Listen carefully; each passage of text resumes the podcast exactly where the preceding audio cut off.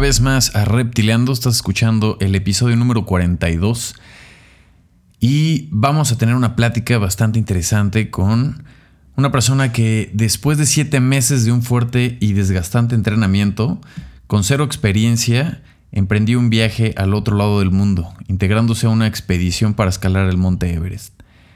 Después de 57 días en expedición y una cirugía de la pierna en el hospital más alto del mundo, en el campo base de Everest a 5.300 metros de altura, alcanzó la cumbre por primera vez a 800 a 8.850 metros de altura, el 23 de mayo del 2010.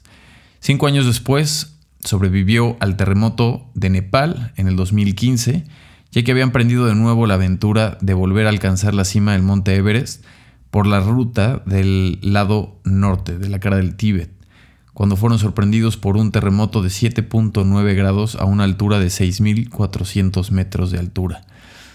En el 2016 decidió regresar al Tíbet para cumplir con el objetivo de completar esta ruta y alcanzar una vez más la cima del mundo, siendo nuevamente el 23 de mayo cuando pudo pisar una vez más a los 8.850 metros de altura en el 2016 uno de los pocos mexicanos y personas en alcanzar la cima del mundo por ambas rutas, la de Nepal y la del Tíbet. Él es licenciado en Administración de Empresas, cuenta con 12 años de experiencia en la industria automotriz en temas de relaciones laborales, sustentabilidad y medio ambiente. Desde hace cinco años dirige su propia empresa como consultor en energías renovables y pues me da muchísimo gusto haberlo conocido Vamos a tener una muy buena plática para que ustedes este, puedan entender también cómo llegó esa idea, cómo se sembró esta idea en su cabeza, cuáles fueron sus expectativas, cuáles eran sus objetivos. Y como lo, hemos platicado en todos los episodios, el, tema creativo y el tema de buscar un, eh, un objetivo no es solamente de gente eh, en la industria creativa, sino que todos tenemos esta parte de creatividad en, cualquier momento, en cualquier ámbito de nuestras vidas. Esto puede cambiar. Y pues con ustedes, sin más que decirles, Aldo Valencia.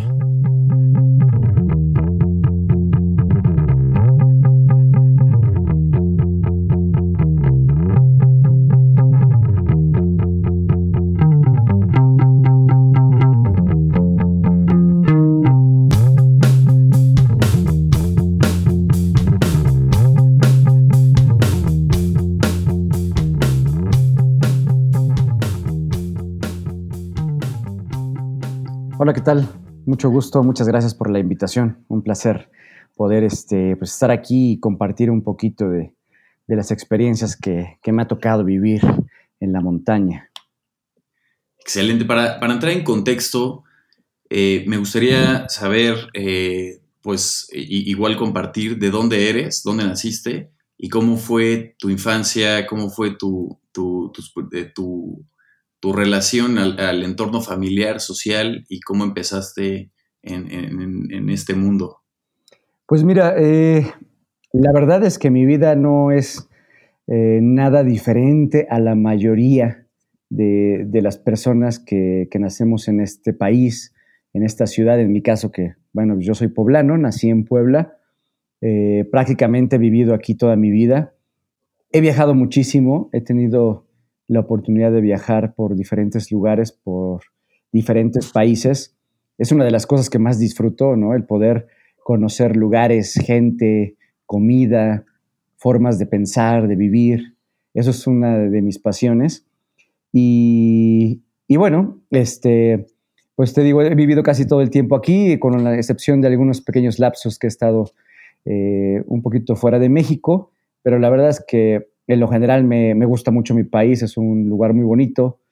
Eh, desafortunadamente, pues no, es, no estamos pasando por la mejor situación, ya sea por el, tema del, del, COVID o por el tema de inseguridad que hay en nuestro país, pero en lo general es un lugar muy bonito, es un lugar donde se puede vivir bien, es un lugar donde se puede comer bien y, y donde si tienes ganas de hacer algo, si te esfuerzas, si si haces un plan, si le echas ganas, las cosas pueden darse y pueden salir bastante bien, ¿no?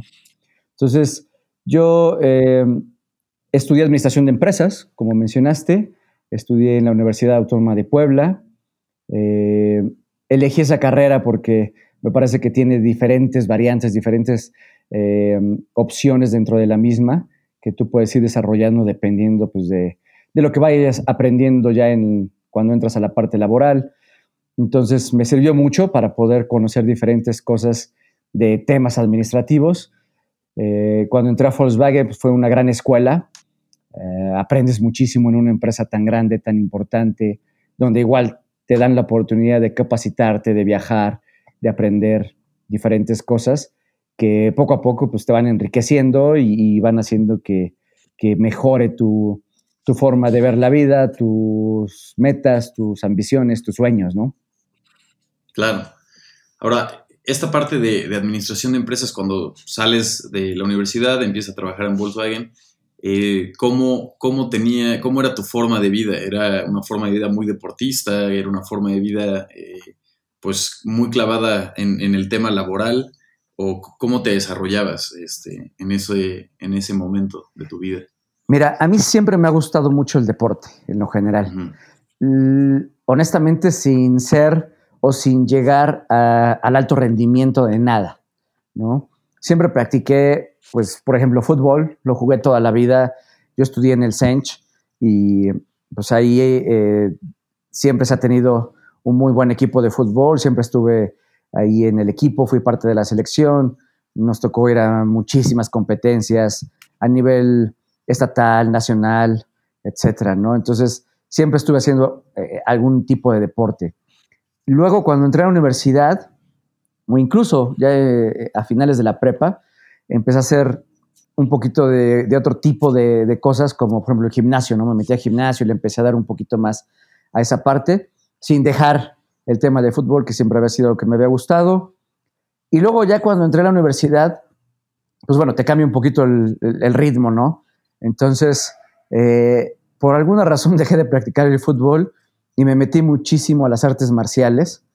Empecé a practicar una, un arte marcial que jamás había escuchado, y eso fue por, de hecho mi mamá fue la que me llevó y, fue también bastante chistoso porque resulta que el conserje, mi mamá es maestra, bueno, fue maestra durante toda su vida, ahorita ya está jubilada, eh, pero siempre fue maestra de, una escuela primaria y el conserje eh, de esa escuela practicaba un arte marcial que se llama Lima Lama, que es un arte marcial polinesio. Eh, que yo en ese momento jamás había escuchado de él, no sabía ni, de su existencia, pero bueno, ya después que empecé a investigar un poquito más, eh, es un arte marcial que viene eh, originalmente de una isla en el Pacífico Sur que se llama Samoa, y ahí se empezó a desarrollar. Uno de los reyes que, lo practicaba ahí, en algún momento pues, ese rey tuvo problemas en la isla y él y su familia tuvieron que salir y uno de sus hijos, eh, saliendo de, Samoa, fue a dar a Los Ángeles. Y en Los Ángeles, eh, pues alguien lo vio que era muy bueno para los trancazos y pues empezaron a preguntarle que de dónde o cómo había aprendido esa forma de, defenderse principalmente. Y entonces la policía de Los Ángeles lo contrata como el entrenador de los policías este, para el tema de defensa personal. Y él, pues este, con todos los conocimientos que traía desde que vivía en la isla y de las artes marciales o las formas de pelear que se daban ahí, creó este arte marcial que se llama así Lima Lama. Y luego, este, todavía más chistoso, pues resulta que un, poblano, un señor de aquí, se va de inmigrante a Estados Unidos y pues cuando está ahí en Los Ángeles, eh, se mete a aprender este arte marcial, eh, llega a ser de los primeros cintas negras eh, en, esta especialidad y cuando regresa pues pone un, dojo, un centro de entrenamiento y de ahí pues de a poquito a poco fue creciendo, fue dándose a conocer un poquito más. Hoy en día sigue habiendo ya bastantes escuelas en muchos estados. Este, y bueno, lo estuve practicando durante mucho tiempo, me metí mucho, me gustó. Y de ahí seguí con algunos otros artes marciales. le encontré una buena pasión a, estos temas. es muy bonito, este, hay mucha disciplina, eh, aprendes muchísimas. Sí, sí, exacto. La disciplina es uno de los básicos ahí. Exactamente. Claro. aprendes muchas cosas, este, aunque también, pues, al final son trancazos y, hay que aguantarse y, duele. Eh, y, sales adolorido de los entrenamientos y sales lesionado. Y cuando vas a un torneo, pues terminas este, bastante, bastante desgastado. Pero bueno, cuando haces lo que te gusta, también lo disfrutas, ¿no? Entonces, lo practiqué durante muchos años, pero luego, pues, eh, mi, maestro eh, se fue de Puebla y entonces, pues, la verdad es que ya no encontré un lugar donde seguir practicando ese mismo arte marcial y seguir practicando un poquito de eh, aikido y algunas otras cosas, un poquito hasta de taekwondo. pero bueno, nunca he dejado el deporte, siempre me ha gustado pero como te decía, nunca en un nivel de, alto rendimiento. Y cuando entré a, la parte laboral, en este caso específico a Volkswagen, eh, pues sí, es otra cosa, ¿no? Porque el tener un trabajo en una empresa tan grande, una empresa importante, donde todos los días hay algo que hacer, donde todo urge para ayer, donde todos los días hay broncas, presión, eh, estrés. Entonces no fue tan sencillo poder continuar con el deporte mientras estaba eh, en, esa época trabajando en, esta empresa, ¿no? ¿no? Traté de no dejarlo. De hecho, en la medida de lo posible, trataba yo de ir por lo menos un ratito al gimnasio todos los días, saliendo, a veces muy tarde, este, porque eso sí, no sé por qué a mí el ejercicio muy temprano no se me da. Y aunque intenté ir al gimnasio tempranito antes de, de ir a la planta, no me funcionó. O sea, no, no, no, mi cuerpo no se adapta a, trabajar de forma física, eh, de forma, este, a horarios tan tempranos, ¿no? Sí, 5 o 6 de la mañana por ahí, ¿no? Sí, eso sí, lo, intenté de verdad, o sea, fui varias veces y no, no, no, no más no. Entonces prefiero ir eh, en las tardes que salía o, noches. Y, bueno, pues siempre estuve ahí eh, un poquito de, cardio, pesas, también de repente me metí mucho al, squash, pero bueno, era más que nada pues por la parte de que yo considero que el deporte, eh, el hacer ejercicio es algo súper importante para, para el ser humano, para, para cualquier persona, porque te ayuda a estar en forma, te ayuda a minimizar este, cuando te gusta mucho el comer este, cosas no tan sanas o simplemente el comer demasiado, pues este, lo puedes equilibrar con una buena sesión de ejercicio, además de que el cuerpo necesita un poquito de ejercicio, siempre le cae bien, te ayuda a producir este, diferentes sustancias que te relajan, te motivan, te, hacen sentirte más hábil, más fuerte. Entonces, la verdad es que siempre he tratado de, practicarlo de alguna u otra manera. Sí, claro, te da también esa paz mental que necesita eh, la mente, ¿no? O sea, no, solamente todo es eh, trabajo o, diversión, ¿no? Entretenimiento, sino que también la parte de, lo que generas con el ejercicio te, da esta parte de estar muchísimo más tranquilo y listo para otras cosas, ¿no? Esto, esto del ejercicio te lo, te lo inculcaron en tu familia, este, o fue algo que agarraste tú solito desde muy chico y, te clavaste con él. Fíjate que es una buena pregunta. Nunca me había puesto a pensar exactamente en eso, o sea, de, del origen, porque yo recuerdo haberlo practicado desde siempre. ¿no? Incluso por ahí mi mamá tiene unas fotos mías este, practicando fútbol de muy, muy chiquito. Híjoles, posiblemente desde eh, los primeros años de, la primaria. Pero para serte honesto, yo creo que yo creo que sí fue un poquito el, que mi familia, mi mamá en este caso, eh, lo hizo porque, bueno, mi papá eh, desafortunadamente falleció cuando yo era muy, muy pequeño. Entonces, pues bueno, no, no pude tener esa, ese apoyo, esa motivación que normalmente te da el papá, que es el que te dice, oye, vamos aquí, vamos allá, ¿por qué no practicas esto? Te acompaño, yo hacía esto, yo hacía el otro. Eh, no, lo tuve, pero bueno, son cosas que, pasan, son cosas de la vida. Pero yo creo que mi mamá, aunque ella la verdad es que ella sí no, el deporte no se le da, este, creo que sí, siempre me estuvo como que diciendo, oye, pues ahora métete a clases de aquí y ahora en el verano vamos a meterte a un curso de fútbol en tal lugar. Porque sí, recuerdo que siempre que, estaba yo en la escuela de normal, pues me metía yo a, intentar estar en el equipo de fútbol. Y en los veranos, este, sí, definitivamente eh, eh, era de que pues, buscar una escuela de fútbol en cualquier lado donde pudiera estar ahí practicando. Lógicamente también me imagino que pues, era para entretenerme y que no estuviera yo molestando ahí en la casa, pero, este, pero por lo menos pues este, era la parte del deporte porque te pueden llevar a cualquier otra actividad que no tiene nada que ver con eso y al final estás entretenido, ¿no? Totalmente. Mira, qué, qué, interesante, digo, esa disciplina que, te pone tu, madre también en siempre estar constante con, el deporte es, interesante y lo más interesante es que como, como niño, o sea, en una edad muy temprana, lo hayas adaptado también y te hayas ido con esa meta de hacer deporte por diversión y por estar sano, no tanto por, por el tema de logros, porque siento que de repente a muchos niños los meten a esto y son competencias y eh, con objetivos de ganar, sin tanto con el objetivo de disfrutarlo y, eh, enriquecer realmente todo lo que los beneficios que brinda ¿no? el, tema del deporte. Entonces, es interesante verlo de esa perspectiva de cómo lo, lo, llevas disfrutando toda tu vida y a, eso nace la pregunta de del, cuál fue el primer contacto que sentiste que despertó en ti el interés del alpinismo, de la alta montaña. Bueno, ahí la verdad es que tengo que ser muy honesto, es totalmente diferente. Eh, aunque como les acabo de comentar, siempre había hecho deporte, siempre había estado haciendo más o menos algo, ¿no?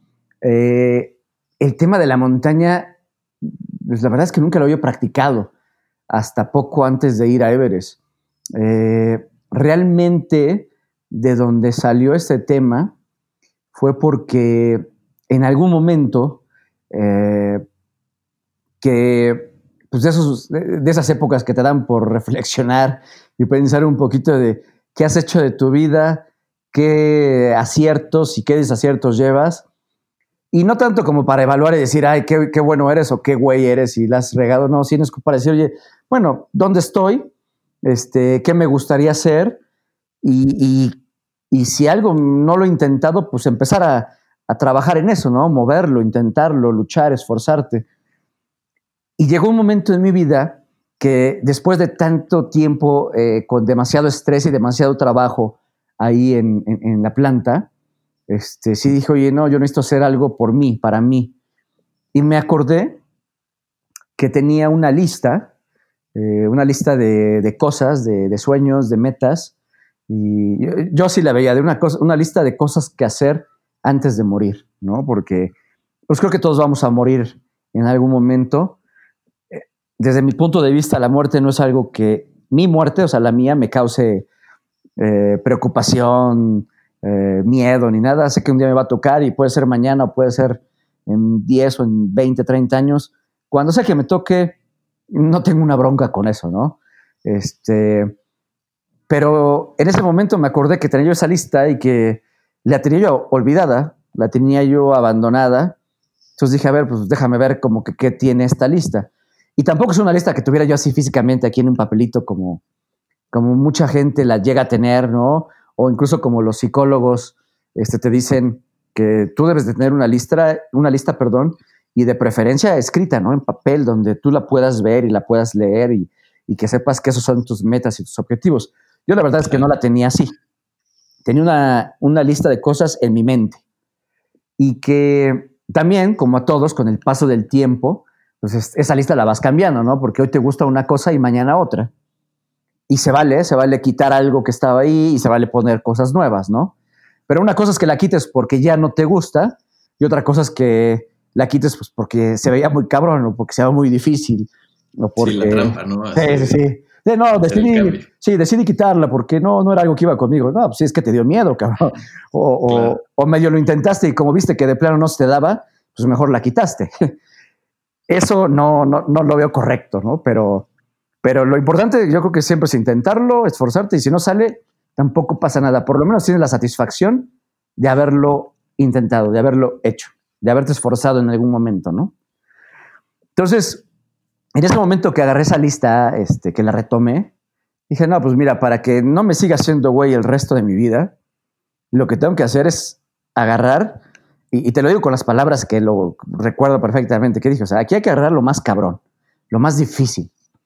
Irónicamente, entre las muchas cosas este, que venían ahí, lo más difícil, lo más cabrón, era estar en la cima del mundo.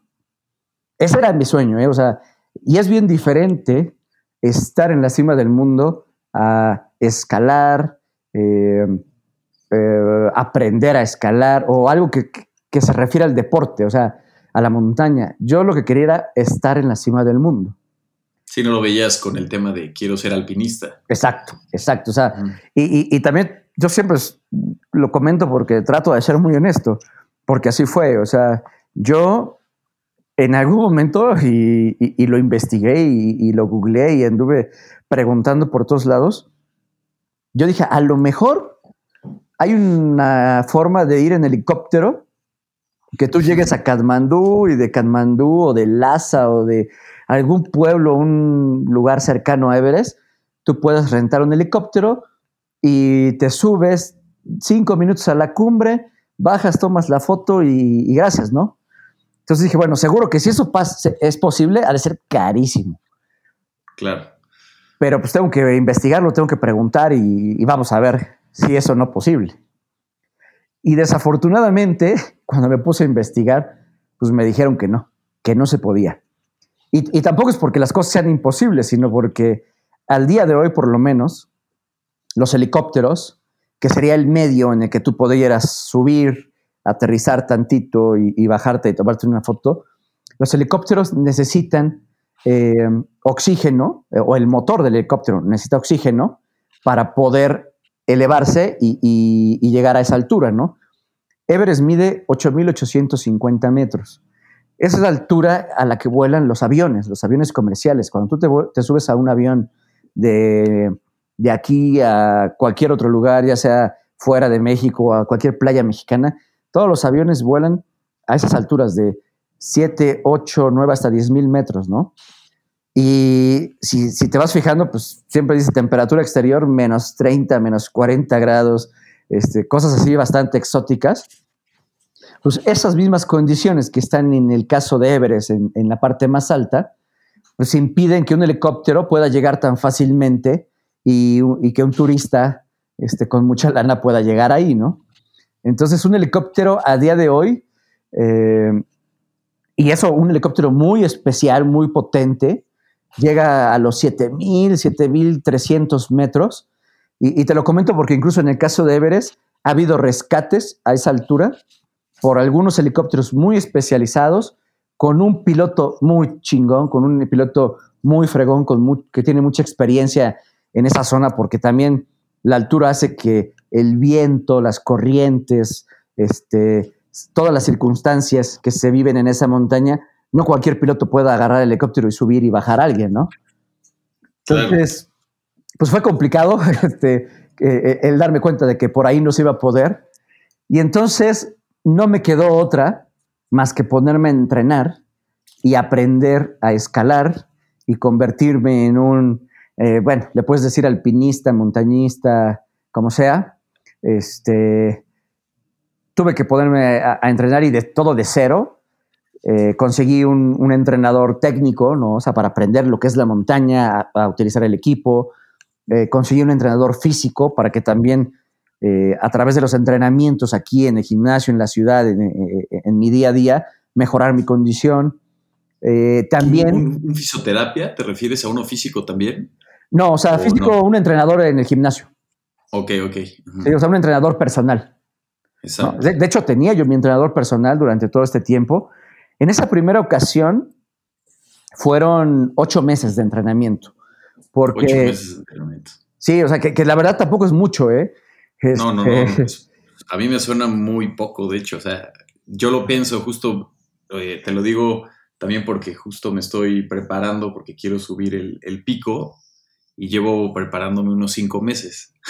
Entonces, creo que son alturas diferentes y, y, cuando justamente escuché en tus entrevistas pasadas eh, que te habías preparado esta, esta corta, eh, pues a mí se me hace corto tiempo de preparación. Digo, claro que llevas una vida deportista de muchos años, eso obviamente refuerza todo lo que, lo que llevas, ¿no? El, tema de, que los músculos tienen memoria, ¿no? Entonces nunca lo has, no lo has roto realmente, ¿no? Ese, ese tema deportivo, pero para esto realmente que empezaste con, con siete, ocho meses de, una preparación muy intensa, está, está interesante. A ver, platícanos un poco más cómo fue esta, esta parte.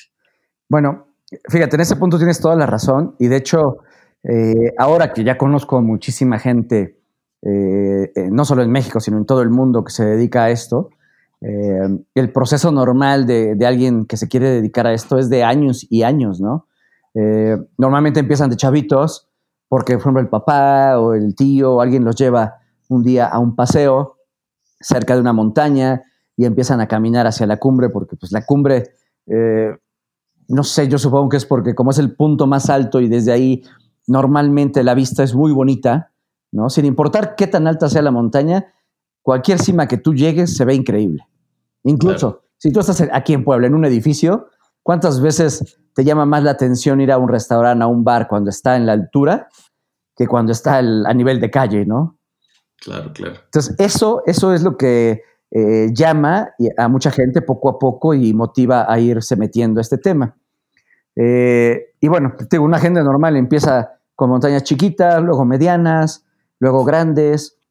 Empieza en, en este caso, si quieres hacer algo en alta montaña, en los Himalayas, pues empiezan en México y luego, ya que escalaron e hicieron todo en México, pues van a Sudamérica, que hay montañas un poquito más altas, y luego van a Europa o a Canadá, no porque sean tan altas las montañas de, Europa o de Canadá, porque de hecho son más, más bajitas que las de Sudamérica, pero porque las condiciones de cuanto a viento, frío y eso son más extremas y más parecidas a lo que puedes encontrar en los Himalayas. Y al último, es, eh, en un proceso normal, pues ya llegas a los Himalayas, que están ahí las 14 montañas más altas del mundo, 14 montañas que miden más de 8.000 metros, y incluso eh, estando allá, la mayoría de la gente no va por Everest como su primera opción, o sea, tratan de escalar una montaña más sencilla, ¿no? más accesible, y ya si todo sale bien, si ven que su cuerpo sí se adapta y, no le pega tanto el tema de la altura, porque no es lo mismo escalar una montaña de 4, 5, 6, 7 y hasta los 8 mil metros, y en el caso de Everest, casi los 9 mil. El cuerpo reacciona de forma súper diferente, eh, puede ser de una forma muy favorable o puede ser de una forma muy agresiva, ¿no? Entonces, es muy largo el proceso normal, pero en mi caso, como yo nunca había escalado nada y, nunca nadie me había motivado, invitado o, este, querido, que nadie había querido meter este, a este tema de la montaña, pues este, lo tuve que empezar de cero y cuando me puse la meta de, ir a Everest, también sabía que no estaba seguro de si me iba a encantar o no. O sea, sabía que lo quería hacer, ¿eh? y eso sí fue definitivo. Cuando dije, voy por esto, lo voy a intentar hasta donde sea posible. Pero no sabía si en ese lapso me iba a gustar o no, se me iba a facilitar o no, porque también una realidad es que a veces pues aunque tú quieres ser futbolista, si tienes los dos pies izquierdos o los dos pies derechos, pues no vas, no vas a poder, ¿no? Claro, o sea, sí, ya ahí también necesitas eh, la fisionomía y, el ADN, ¿no? Correcto también para lograrlo. Hay cuerpos que están hechos para eh, ciertos deportes y otros que están hechos para otras, otros deportes, ¿no? Y no significa que no estés, este, que no puedas ser deportista. Siempre hay algo que va a poder hacer tu cuerpo. Nada más hay que ver para qué está hecho que se le facilita.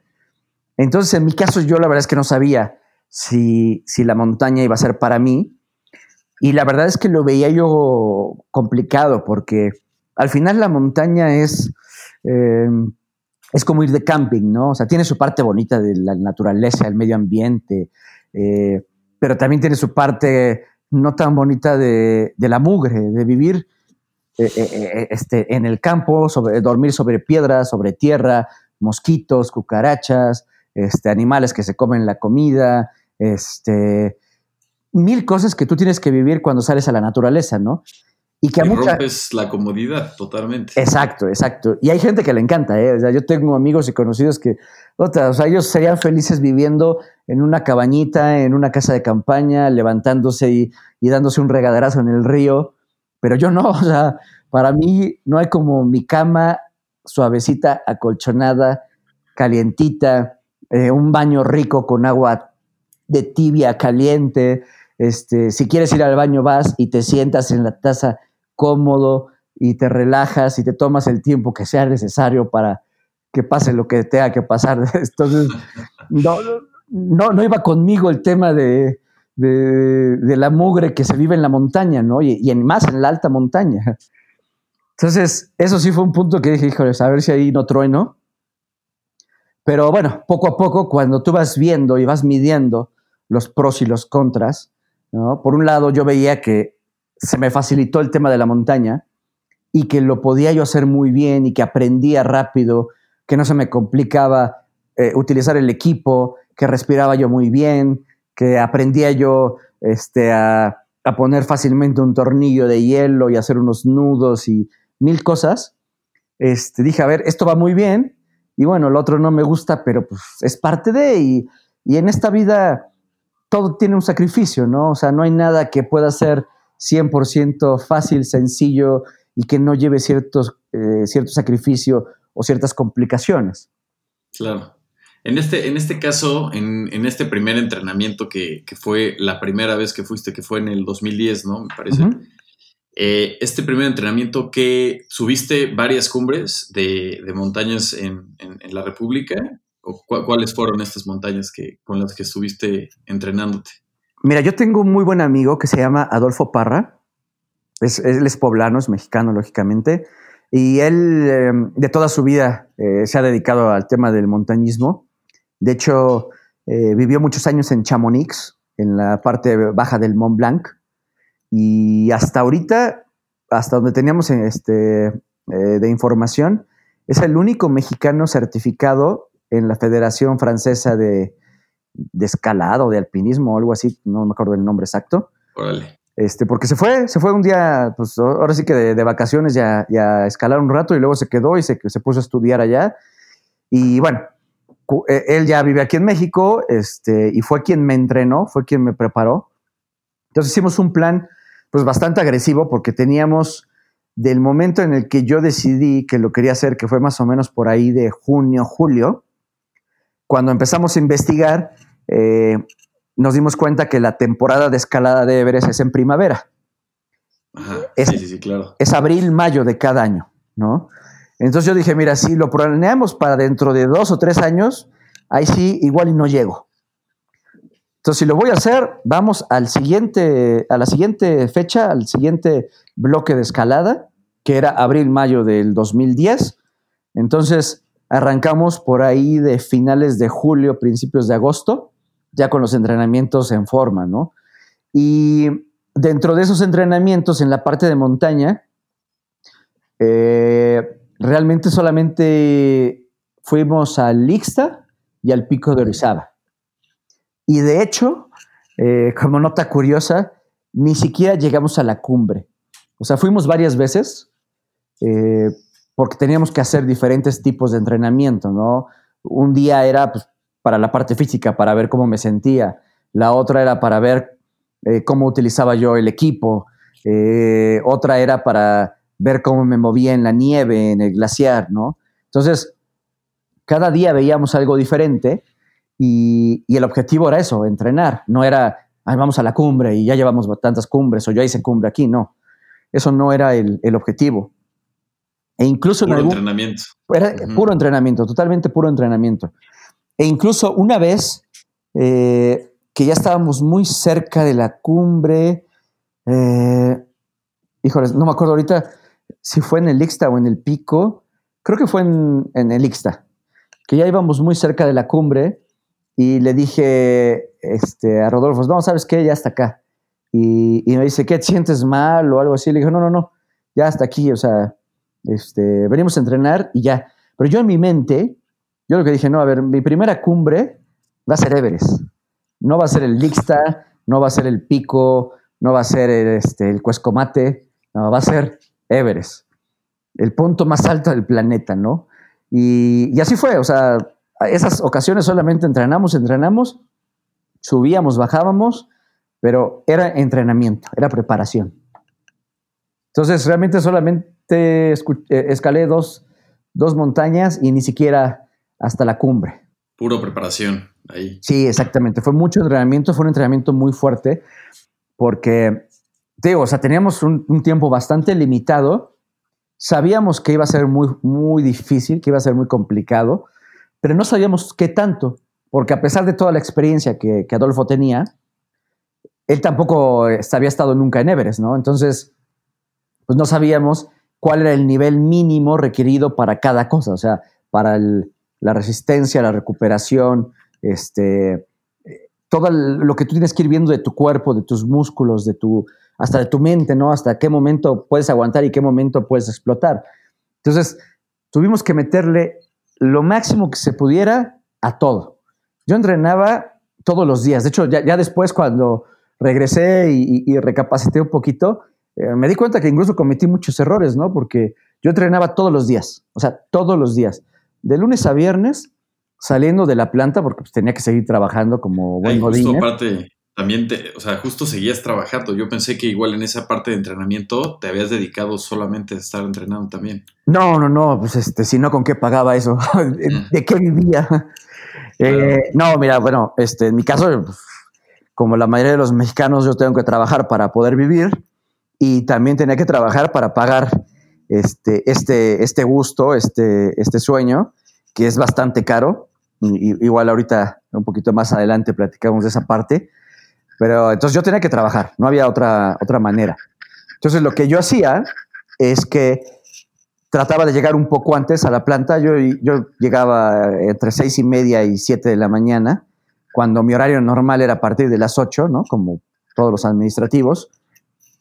Y llegaba un poquito antes y ahora sí andaba yo en friega todo el día, ¿no? O sea, ya no era de, ay, ahora el cafecito, yo ahora voy aquí a saludar a un cuate y vamos a comer. Y, no, o sea, era a ver qué hay para hoy, qué necesitamos, dónde está esto, dónde está el otro. Porque yo tenía que cubrir todo el trabajo que necesario que, que tenía que hacer en base a mis responsabilidades para poderme ir lo antes posible y de ahí salir corriendo al gimnasio. Entonces, yo salía como a las cuatro, cuatro y media más tarde de, la planta, me iba al gimnasio y en lo que llegaba me cambiaba y todo, más o menos empezaba yo entre cinco y cinco y cachito a entrenar y de ahí eran cinco horas diarias de entrenamiento, o sea, este, como te decía hace rato con, con el entrenador personal, ¿no? Que empezábamos, oye, pues a ver un poquito de calentamiento y un poquito de cardio y a trotar media hora y luego un poco de pesas y luego un poco de pesas, pero eh, con cardio, ¿no? O sea, haz, de cuenta una especie como de CrossFit, que en ese momento todavía no había las clases reales, así como ahorita de CrossFit y de entrenamientos este, multifuncionales y cosas así, o sea, era entrenar, ¿no? Entonces, este entrenador que era muy bueno, que se llama Pablo, Pablo Mateo, este, él, él fue el que me entrenó en toda esa parte y estaba conmigo ahí atrás de mí, a ver, ahora sigue esto y ahora con tanto peso y súbele, bájale, corre, haz esto, haz el otro. Y estaba conmigo las cinco horas. También le metíamos un poquito de, nado, de este, entrenamiento en la alberca, porque para el tema de la montaña, como tiene que ver mucho la respiración y cómo entrenes a tus pulmones para que estén listos para la falta de oxígeno que va a haber por la, por la altura, el entrenamiento en la alberca es básico, pero no es el entrenamiento normal de cualquier persona que le encanta nadar y que ahora este, 100 de calentamiento y 300 de esto y 500 de otro. No, aquí son los entrenamientos para que tus pulmones eh, puedan trabajar y puedan esforzarse más con menos oxígeno, ¿no? Entonces, la alberca se presta perfectamente para este tipo de, de entrenamiento y entonces también hacíamos un poquito de, de, ese, de esa especialidad en la alberca. Entonces eso era de lunes a viernes. Y sábados y domingos es cuando íbamos a la montaña, ¿no? Entonces, o sea, no, había descanso en realidad. No, no, no. y te digo que fue un error, fue un error porque honestamente hoy que ya, hoy que ya lo sé, este, cuando me pongo uno de estos retos, una de estas metas, sé que tengo que entrenar muy fuerte, ya sé que tengo que hacer para mejorar cada cosa este, de mi cuerpo, pero sí, sí sé que el descanso es un básico. Y, dependiendo del entrenamiento, pues a veces entreno este, una sesión diaria, pero descanso un día a la semana. A veces entreno dos sesiones diarias, pero descanso dos días a la semana, cada tercer día.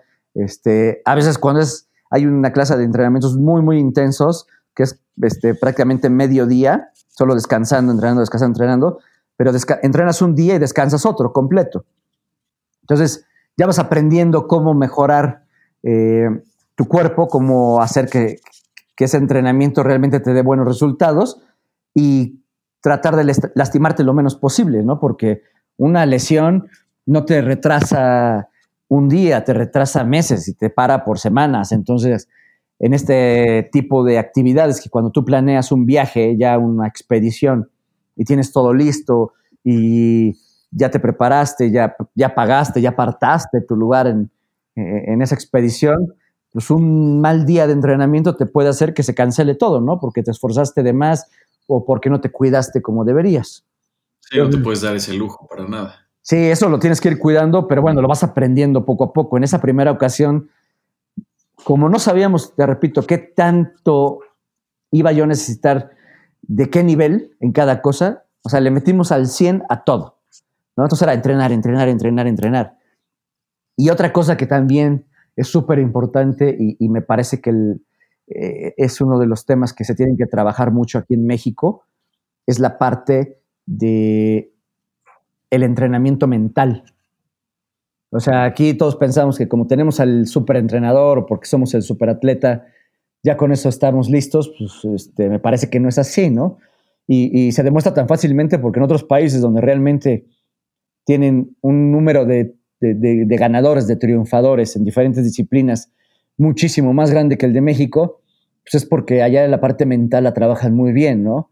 Porque los atletas, junto con todos sus entrenadores en otros países, no están celebrando cuando todavía no ganan, no están este, pensando en que ya son famosos antes de llegar a la cima, o no están este, sintiendo que cuando regresen todo el mundo este, les va a pedir autógrafos y, y entrevistas, cuando todavía no eres realmente el campeón o el número uno en algo. Entonces, aquí, primero creo que estamos demasiado preocupados por lo bueno que puede ser después de ganar algo, ¿no? Por, por celebrar antes de tiempo, por una parte.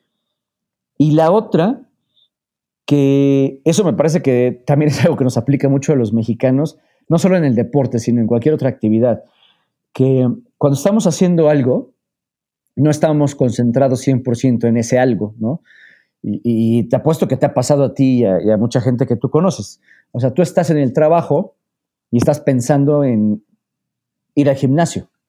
Y estás en el gimnasio y estás pensando en cuando llegues a tu casa y tu novia, tu hijo, tu esposa, este, te la empiezan a hacer de jamón por algo. Y llegas a la casa y en lugar de disfrutar a tu familia o hacer algo así, pues estás pensando en que otra vez ya tienes que ir al trabajo y que hay una bronca, o que si el fin de semana hay partido y que si lo vas a ver y que se va a armar, la carnita y cosas así. O sea, nunca estamos 100% donde físicamente estamos y donde deberíamos de estar mentalmente también al 100%. ¿No? Sí, o sea, realmente estar en el presente te, te, cambia esa mentalidad. Es, es, lo que creo que es una de las cosas que más le, le valoraban a, Michael Jordan, ¿no? Que, justamente era lo que hacía. Era más que, más que un muy buen atleta, era que era una persona que se, realmente se metía al presente en su, en su partido, en su momento, ¿no? Entonces creo que eso que dices es, es muy... Eh, fíjate, esa serie de Jordan está, está, increíble, ¿no? Porque increíble. te cuenta toda su vida tal cual es pero no solo te la cuenta él desde su punto de vista, sino todo el mundo dice lo que vieron desde su punto de vista de los demás. Y todo concuerda de cierta forma. Y al final, ¿cómo le dices que estaba viendo mal cuando fue el supercampeón y el mejor atleta de la historia este, por todo lo que hizo, no? Entonces, tiene mucho que ver el entrenar, el enfocarte, la disciplina. Y como te decía, mira, eh, o sea, eso puede ayudar mucho a los atletas, pero nos podría ayudar mucho como personas si cuando estamos en el trabajo estamos haciendo nuestro trabajo y preocupados y esforzados, esforzados perdón, por ese trabajo, ¿no? O si estamos en el gimnasio, aunque sea por recreación, nada más por un ratito, bueno, voy media hora, voy una hora, voy dos horas, pero estoy acá, estoy entrenando. Y, si estoy este, con mi familia en la casa, pues estoy con mi familia ahí en la casa, ¿no? Estoy con mi perrito, estoy con mi familia, estoy con mis hijos, los escucho, los disfruto, pero la verdad es que no es algo que sea muy común de hacer en esta cultura, ¿no? En nuestra, cultura, en la cultura mexicana. Entonces, desafortunadamente me parece que por eso pues, no damos el 100 en todo, como podríamos, porque al final somos seres humanos como cualquier otra persona de Estados Unidos, de Sudamérica, de Europa, de Asia. Somos exactamente igual, tenemos las mismas oportunidades, aptitudes y podemos llegar a ser igual de buenos en cualquier cosa si nos esforzamos, si nos concentramos al 100 en cada cosa que decidamos hacer, ¿no? Totalmente. Esta, en este momento, ya después de estar de haber entrenado estos siete, ocho meses, eh, decides hacer la expedición en el 2010, que es la primera vez que vas al Tíbet, ¿no? Este, ¿cómo, ¿Cómo te sentías tú ya eh, de ese momento? O sea, ¿estabas totalmente seguro que llevabas eh, las herramientas, el entrenamiento, todo? O sea, ¿cómo en ese viaje que ya tenías planeado, cómo, cómo, fue? Incluso si nos platicas un poquito más de cómo fue realmente el trayecto de todo ese viaje. Eh, mira, fue bastante complicado porque normalmente la primera vez que hacemos algo nos da terror, nos da muchísimo miedo. Y es lógico, o sea, no está mal, ¿no? Porque es la primera vez que vas a los Himalayas, o la primera vez que manejas, o la primera vez que vas a una entrevista de trabajo. O sea, siempre las primeras veces nos apanican. Y es natural y está bien. Aquí lo importante es pues no, no dejarse este, manejar por ese miedo, no dejarse llevar por todas esas eh, ideas de todo lo malo que podría pasar y mejor concentrarnos en todo lo bueno que podría igual pasar. Porque si tú te preparaste, si tú te entrenaste, es más probable que las cosas salgan bien. A menos que definitivamente no te hayas entrenado bien, no te hayas preparado como fue debido, pues sí, hay tus miedos este, van a estar muchísimo más enfocados a que las cosas no van a salir, ¿no? Entonces, en esa ocasión, sí, sí, sí hubo muchos días de, miedo, pero más que nada por lo desconocido, ¿no? Porque, mira, me pasó una cosa muy chistosa, es una de mis mejores anécdotas. Eh, yo cuando eh, empezamos a investigar con, Rodolfo el tema de la expedición, normalmente te, te pedían pues, que tuvieras cierta experiencia, ¿no? Y en mi caso, pues yo tenía cero experiencia en alta montaña. Entonces, sí nos daba miedo que llegando a, hablar, a contactar a la expedición y decirle, oye, pues mira, yo quiero ir, pero pues me empezaran a pedir algún certificado, alguna eh, información para demostrar que yo ya tenía experiencia, pues para, para, empezar, no queríamos mentir, o sea, porque tampoco es bueno hacer eso. Pero fue bien chistoso porque Adolfo, mi, amigo y mi entrenador, habló con un amigo eh, franco-canadiense que anteriormente organizaba expediciones en Everest. Él ya no estaba ahí, pero nos dijo, miren, les voy a recomendar a Babu. Eh, él tiene su agencia, es muy bueno y, y, pues van recomendados míos. Y entonces nada más mandó un correo, ¿no? Copiándonos a nosotros diciendo, oye, Babu, te presento a Adolfo y Aldo y pues quieren ir a Everest. Y Babu tomó eso como si diciendo, ah, pues estos cuatro son buenos y tienen experiencia. Ajá, o sea, ya tomó de por hecho. Sí. Y jamás me preguntó qué había escalado, qué había hecho hasta que llegué a Katmandú. Entonces, desde ahí fuimos librando la primera, la primera situación, la primera anécdota de muy buena forma, ¿no? Porque pues no tuvimos ni que inventar ni que hacer nada que no fuera correcto, simplemente pedimos una oportunidad y nos las dieron. Y, y bueno, te repito, da miedo el que tengas que dejar tu país, tu, tu gente, tu casa, y no por unas vacaciones, y no por un tour bonito y organizado, y no por este, ir a pasarla bonito, sino sabía que las circunstancias iban a ser difíciles, sabía que este, podía pasar de todo, porque pues, cuando te pones a informarte para llevar la, mayor información posible, pues escuchas, lees que la gente en Everest se muere, que la gente tiene accidentes, que muchos pierden dedos y manos por congelamiento. Entonces, todas esas cositas que en algún momento te pudieran dar o hacerte sentir este, demasiado miedo, pues las tienes que ir asimilando, ¿no? Estar conscientes de que son una opción, pero que si tú haces todo bien, pues minimizas esa, e, esa posibilidad. Entonces, este, esa primera vez, pues esos, e, esos miedos sí te van rondando y te van dando la vuelta por todos lados, pero afortunadamente los pude controlar bastante bien, o sea, nunca entré en, situación de pánico ni nada.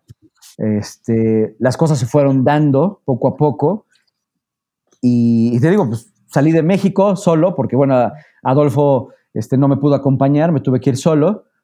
Eh, entrenamos los, los meses que, tuvimos disponibles y de ahí eh, me fui, de aquí volé, en esa ocasión, de aquí fui a Nueva York, de Nueva York a Nueva Delhi, de Nueva Delhi a Kathmandú, y ya llegando a Kathmandú, que es la capital de Nepal, ahí ya te recibe la gente de la expedición, eh, te, te, revisan todo tu equipo, ¿no? Este, para ver que, bueno, que esté todo lo necesario, y, y, también si hay algo de exceso, pues te lo quitan, te dicen, miren, esto, esto y esto no, y si hace falta algo, pues también te dicen, oye, mira, mañana vamos a, a las tiendas a comprar esto y esto que es muy necesario y que no lo traes.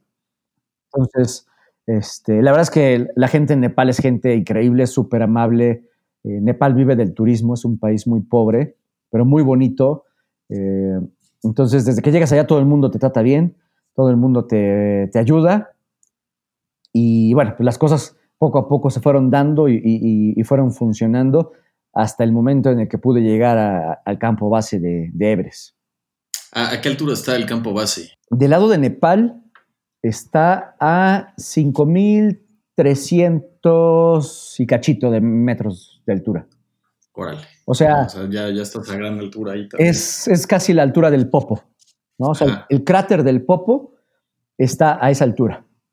Entonces, ese es el campo base, esa es la parte baja de la montaña, que no se llega tan fácilmente. Del lado de Nepal tú tienes que primero, como les decía, llegabas a Katmandú, de Katmandú vuelas eh, en avioneta o puede ser también en helicóptero, aunque lo más común es, en avioneta, a un pueblito que se llama Lukla, donde está el aeropuerto más peligroso del mundo, según el Discovery Channel. Es un aeropuerto muy pequeñito que hicieron cortando un pedazo de la montaña y solamente son 400 metros de la pista para que aterricen esas pequeñas avionetas.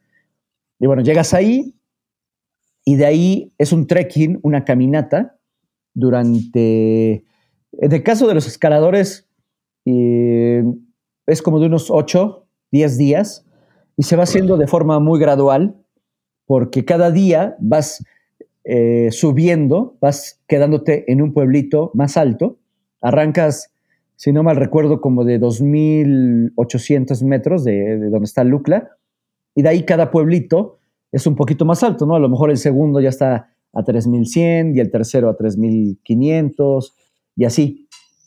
Esto se hace porque, pues poco a poco, tú vas subiendo, vas este, ganando altura y tu cuerpo no lo resiente de forma tan fuerte. Sí te dan algunos dolores de cabeza y ciertos síntomas que son normales por el mar de montaña, ¿no? Por, por la falta de oxígeno. Pero bueno, con este tipo de trekking se minimiza para que cuando llegues al campo base ya estés un poquito más aclimatado a esa altura.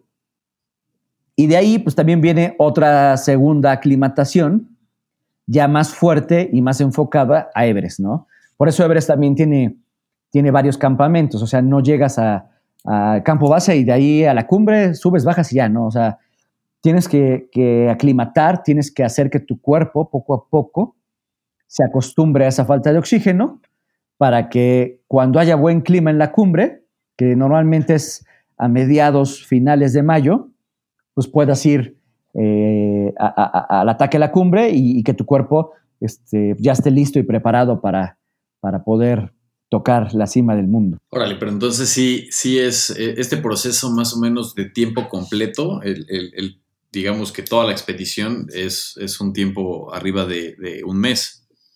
De hecho, la expedición dura dos meses. Dos meses, ahora. Sí, o sea, tú tienes que llegar normalmente a, a Katmandú a finales o los primeros días, finales de marzo o los primeros días de abril, ¿no? Como primera opción. Y, de ahí ya este, se pues, empieza a hacer toda esa aclimatación que te comenté. Y ya que llegas al campo base, son unas cinco semanas de aclimatar dentro de la montaña. Eh, los primeros días, de hecho, nada más estás en el campo base porque el campo base del lado de Nepal es, es un glaciar, es puro hielo. Entonces la temperatura baja demasiado. Eh, el hielo se va moviendo todos los días. Tú escuchas en las tardes, noches cómo se, se rompen el, el hielo y hay pequeñas avalanchas. Pero bueno, tienes que estar ahí para que tu cuerpo poco a poco se aclimate. Y ya que te sientes un poquito mejor, eh, la primera vez pues, subes unos 500 metros y te bajas. Descansas, dependiendo qué, qué tan bien o qué tan mal te sentiste, descansas uno o dos días y luego subes 800 metros o 1000 metros y, te vuelves a bajar. O sea, el campo base, y por eso se llama campo base, porque es, la base donde vas a vivir la mitad de la expedición. Entre que subes y bajas, subes y bajas, tu casa, tu lugar de, descanso, de planeación, de todo es el campo base. Entonces, entre subida y bajada vas, vas este, va pasando el tiempo, pero vas aclimatando, tu cuerpo se va acostumbrando al frío, a la altura, a la falta de oxígeno. Y, y eso te digo, son cinco semanas, semanas por lo menos. Y de ahí hay que esperar a que haya, eh, se llaman, si no mal recuerdo, y disculpe mi mala pronunciación, pero se llaman jet stream, que son unos vientos que están sobre los Himalayas, principalmente sobre Everest, y esos vientos están desde, desde marzo hasta un poquito antes, ¿no? Febrero, marzo, abril, y en mayo esos, vientos desaparecen, se van. Entonces, se aprovecha que no, que no hay un, momento tan fuerte de viento, porque el viento es lo que realmente hace que te sientas mal y que el frío te pegue. O sea, a mí me tocó... el frío te eleva todo completo por el, por el, viento. Exacto. O sea, a mí me tocó medir, así llevo siempre mis relojes y todo para, para ir viendo cómo está el clima y la situación. Y me tocó ver días que a lo mejor estábamos a menos 40 grados, menos 30, menos 40, pero sin viento. Y vaya, o sea, sí se siente, ¿no? Pues estás a 8000, 7000 metros. Sí sientes el frío, sí sientes este, el estar en, en la alta montaña, pero otros días me tocó ver que a lo mejor nada más estábamos a, a 0 grados o a menos 5, menos 10, pero con vientos de 40, 50, 60 kilómetros y sientes que te mueres, o sea, los huesos de todo el cuerpo te arden, ¿no? Este, toda la nieve fresca se te, se te pega a la cara, a los gogles, al buff, a la, a la máscara de oxígeno. Entonces, te dificulta todo eh, el, viento. Entonces, por eso hay que esperar a que esos vientos este, se muevan un poquito, se, se, minimicen y que eh, las condiciones en la altura sean más favorables. Y te digo, eso siempre pasa este, a mediados, finales de mayo. Sí, es, un... O sea, todo ese periodo es cuando están todos los, los, alpinistas justamente esperando subir, ¿no? Sí, no, llega muchísima gente, llega gente de todo el mundo. Digo, muchísima gente, pues porque es un lugar, un lugar pequeño, este, y pues van, no sé, a lo mejor van cada año, eh, en los últimos años lo que estuve leyendo es que habían estado yendo un promedio de 500 escaladores en una temporada del lado de Nepal y a lo mejor otros 200 o 300 del lado del Tíbet. Siempre hay menos del lado del Tíbet porque el gobierno chino limita mucho eh, el número de personas que deja accesar, ¿no? Los chinos se dicen, no, hoy nada más 100, hoy 200, hoy 300, y a veces dicen, hoy nadie, y cierran la montaña como fue el caso de este año, eh, aunque en China, cuando llegó la temporada de Everest, ya había pasado lo peor del, tema del COVID, este, los chinos cerraron las fronteras para todos los extranjeros, para Everest, pero sí dejaron ir a un par de expediciones chinas que pudieron hacer toda su, escalada y todo sin ningún problema, pero no dejaron que ningún eh, extranjero pudiera participar. En el caso de Nepal, ahí sí ellos sí tuvieron que cerrar sus fronteras completamente y cancelar todas las expediciones, porque, bueno, pues al, final ellos midieron el riesgo. Eh, Nepal, como les dije hace rato, es un país muy pobre, con unos servicios sanitarios este, o, hospitalarios, como le quieren decir, pues básicos, mínimos.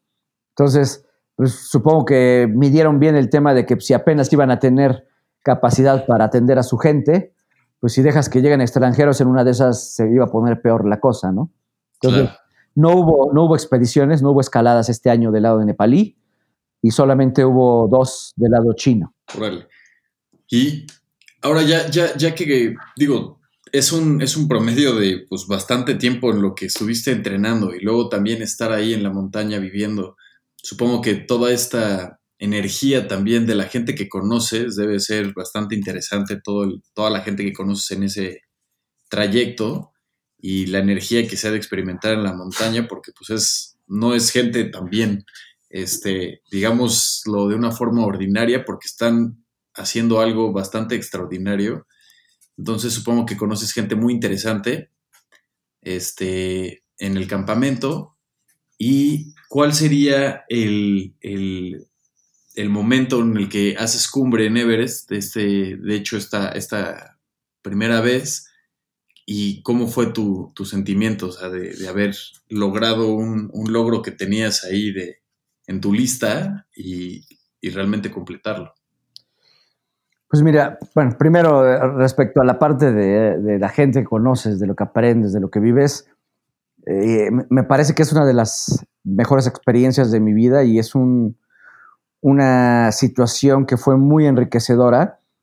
Conoces de todo, ¿eh? O sea, a ver, el que sea Everest y el que sean súper atletas, súper alpinistas, no significa que todos sean las mejores personas. O sea, me tocó conocer gente muy buena, de verdad, gente increíble super atletas, que a pesar de ser esos, ser super atletas, de ir súper patrocinados, de ser ídolos en, Estados Unidos, en Europa, en Sudamérica, allá son personas normales, comunes y corrientes, este, sencillas, con las que puedes platicar, a las que les puedes preguntar. Eh, mira, yo ah, igual eh, una de, dentro de las muchas anécdotas o experiencias que viví ahí es que como yo nunca me había metido al tema del montañismo, pues la verdad es que yo no sabía quién era bueno o malo, quién era famoso, ¿no? Y tuve la suerte de ir conociendo mucha gente que de repente resultó que eran súper famosos, ¿no? Eh, cuando llegué a Campo Base, conocí a un grupo de mexicanos, una expedición eh, de gente del DF, del Estado de México, y había un chavo de Tijuana. Y bueno, desafortunadamente por muchas circunstancias les fue muy mal y solamente llegaron dos a la cumbre y de esos dos a uno este, le dio ceguera de montaña, a otro le cortaron todos los dedos de los pies porque se le congelaron. Eh, al que era líder de la expedición le dio casi un infarto un paro respiratorio y lo tuvieron que bajar en helicóptero. Eh, a otro se quedó dormido entre un campamento y otro y le cortaron los dedos de la mano. O sea, fue un drama completo esa expedición mexicana, que los conocí, conviví con ellos y eran muy buenas personas, pero me parece que, pues por ciertas circunstancias, eh, no iban 100% preparados y por eso las cosas no salieron tan bien, ¿no? Pero luego, por otro lado, conocí a muchos superatletas que yo los saludaba y los conocía porque estaban enfrente de mi camping, junto a mi tienda, que nos veíamos ahí escalando y pues saludas a, a quien sea, ¿no? Porque eso sí en el montañismo, y, tú ahorita que, me dices que ya lo has practicado y que lo estás retomando, pues sabes que hay una cierta amistad, camaradería, este, apoyo que siempre está ahí, ¿no? Entonces, conoces mucha gente, platicas, todo el mundo se aconseja, se, ayuda, y, de repente este, me tocó conocer a superatletas como Simone Moro, Tamara Lunge, este, Denis Urruco, este, los hermanos este, Venegas, o sea, un montón de gente súper famosa que yo los veía del diario y iba a comer con ellos y a cenar y, a platicar. Y, ya después, cuando conocí a estos mexicanos, me dijeron, oye, es que y escucharon que está Simone Moro acá. Digo, ah, pues sí, es mi vecino, está ahí enfrente. Ah, es que es súper fregón y es un dios en, en Italia. Digo, ah, pues no, no, yo ni idea, pero buena onda porque pues, siempre lo veo, lo salgo todos los días y he cenado hasta con ellos. Entonces, conoces mucha gente que poco a poco te va enriqueciendo porque te das cuenta que súper atletas, dioses de la montaña, eh, son de lo más normal y si necesitas un, un, satelital te lo prestan y si ven que algo de tu equipo se rompió, pues te ayudan y si ellos tienen alguna información de que el clima va a mejorar o va a empeorar, pues hasta van contigo y te dicen, oye, pues tú qué sabes, ah, pues mira, yo escuché esto, ah, pues mira, yo recibí un reporte de climatológico así y las cosas vienen así, ah, no, pues entonces mejor vamos a hacer esto. O sea, te das cuenta que e, e, esa parte de ayudarse, de apoyarse, se da mucho en la montaña, ¿no? Sin importar que seas novato o que sean los escaladores con más experiencia y más famosos del mundo. Y eso me parece que fue una muy buena experiencia, aprendí muchísimo de esta gente, sigo teniendo la amistad de ellos, estamos en contacto con muchos de ellos. Desafortunadamente también me ha tocado este, pues, vivir eh, el tema de que mucha de esa gente que he conocido en estas expediciones, no ahí, pero en otras, en otras escaladas, este, han perdido la vida. Y bueno, pues eh, es triste saber que un buen amigo y que un buen atleta falleció, pero por otro lado, pues también esa parte de la muerte para el montañista, digo, no sé si para todos, pero para los, muchos de los que yo conozco y para mí, pues es, es, normal, es una opción. Estás consciente. Está, muy presente, la verdad. Sí, o sea, tienes que ir preparado para que si pasa, pues ya pasó. O sea, no puedes ir con el miedo de, ay, no, es que no me quiero morir, no, es que virgencita, ayúdame, nada. A ver, tienes que ir consciente de que una avalancha nadie la controla. O sea, el mejor Sherpa, el mejor escalador, en un mal día le cae una avalancha. Y eso nadie sabe cuándo va a pasar ni cómo. ¿no? Entonces, esas cosas las debes llevar muy bien en tu mente para que cuando pasen, si es a ti o si es a alguien más, pues tampoco te, te afecten, ¿no? Porque imagínate que te enteraste que le pasó algo malo a un amigo o un conocido tuyo y entras en shock y entonces lo que empezó como un pequeño accidente termina como un superdrama. Entonces, esas cosas hay, que tenerlas muy presentes, hay que cuidarlas, hay que trabajarlas previo a estar allá, pero me parece que es uno de los más grandes aprendizajes el estar con gente tan buena, con tanta experiencia, tan famosa y que se comportan como cualquier otra persona, común y corriente, como si fuera su primera vez en esa o en cualquier otra montaña, ¿no? Eh, eh, bueno, eso fue la parte en cuanto a pues, lo que vas aprendiendo y lo que vas conociendo. Y si ya hablamos un poquito de, del tema de la cumbre, eh, híjoles, yo, yo, te hablo en mi caso, o sea, yo no sé si la de los demás sea igual, parecida o sea totalmente diferente. Pero cuando yo llegué esa primera vez el 23 de mayo del 2010 a la cumbre, yo la veía lejísimos cada vez que levantaba la cara. Eh, no, no, sentía que avanzaba, ¿no? O sea, este, volteaba a ver al Sherpa y me decía, ya estamos cerquita, ya estamos cerquita, mira, ahí está. Y yo la seguía viendo lejísimos y lejísimos. Y, pasaban las horas y, y, me dolían muchísimo los, los pies este, las botas me iban rozando la parte del talón de Aquiles horrible, o sea, yo sentía que me estaba desangrando y que tenía todo eso cortado y que cuando me quitara la bota iba a, brotar la sangre, este, porque de verdad me dolía muchísimo, pero muchísimo.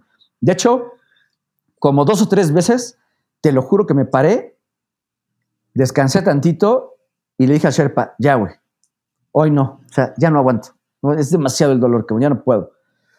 Y me decía, aguanta, descansa, ponte en, hay una posición este, que te pones como en cuclillas, pero en lugar de, ver hacia arriba, ves hacia abajo, ¿no? Y, recargas tu espalda en la montaña, porque está, lógicamente tiene la, cierta inclinación en, en, la parte más alta. Entonces, le quitas toda la presión a la parte del talón y se la pones a los dedos, ¿no? Porque todo el, todo el peso de, tu cuerpo se va en el pie hacia los dedos pero ya no te aplasta donde te está doliendo, por lo menos donde me dolía a mí.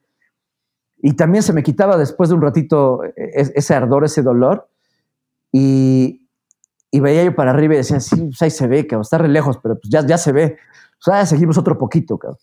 Entonces ahí seguimos otra vez, ¿no? Y unas dos, tres horas después, ah, bueno, y te digo dos, tres horas después porque del último campamento a la cumbre son 12 horas. 12 horas sin parar. 12 horas sin parar de escalar, escalar, escalar. Y son 12 horas de subida. Sí, claro. Y otras 6, 8 de bajada.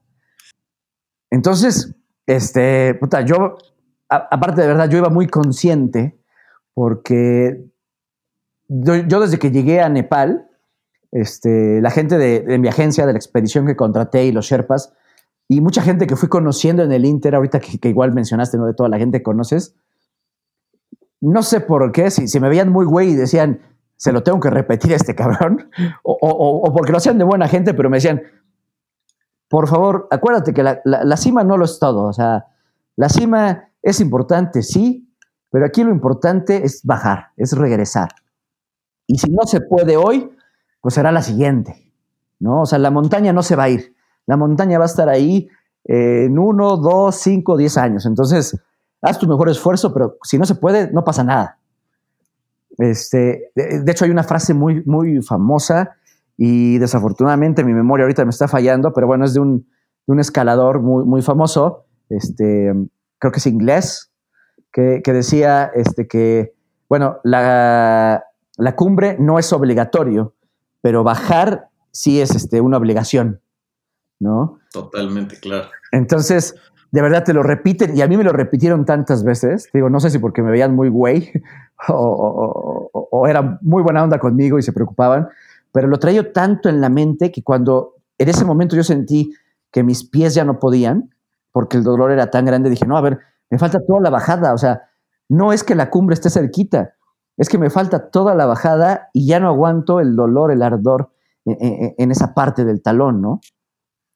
Pero bueno, afortunadamente me sentaba, descansaba, este, se recuperaba mi cuerpo rápido y seguía yo adelante. Y el 23 de mayo, como les decía, a las, más o menos, si no mal recuerdo, fue como a las 8 y cuarto de la mañana, llegué a la cima, ¿no? Y esos últimos metros, la verdad es que fueron, fueron bastante chistosos porque yo veía la cumbre y junto a mí ya iban pasando otros escaladores que iban un poquito más rápido que yo, pero que, bueno, pues ya, ya, tienes la cumbre a, ¿qué te puedo decir? 20, 30 metros.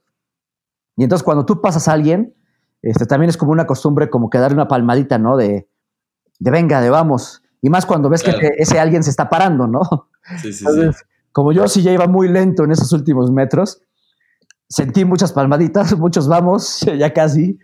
Y, yo quería llegar a la cumbre, pero no tanto por el hecho de, gritar y celebrar y decir ya llegué, sino yo ya quería descansar a mis piernas, o sea, mis piernas vivían en dolor durante las últimas seis, siete horas, entonces yo quería llegar ahí para sentarme, descansar y que ya no me doliera este, todo, porque ya en ese momento ya no era solo el talón, ya me dolían las rodillas, este, los cuádriceps, todo, todo, todo estaba así en, shock. Entonces, yo llegué a la cumbre y, lo que hice fue eh, anclar bien mi maleta, ¿no? Para que no se fuera a resbalar, y sentarme y empezar a respirar, ¿no? Y a recuperar, este, porque de verdad, o sea, estaba yo a nada del shock, o sea, me dolía todo y, no sentía que estuviera disfrutando eh, el haber llegado a la cumbre, por lo menos en esos primeros instantes, ¿no? Entonces, si me senté viendo hacia abajo y ni siquiera veía yo, o sea, estaba yo así con, la cara hacia abajo jalando oxígeno, tratando de respirar mejor. Y, de repente me sentí perfecto, o sea, ya estaba yo bien. Y en eso levanto la cara y veo que eh, afortunadamente me tocó un día que el, día, el clima estaba súper despejado. Entonces, todas las nubes estaban abajo de nosotros y tengo una foto padrísima que pude tomar. Entonces, tú ves las nubes abajo y ves otros picos, nada más la puntita, ¿no?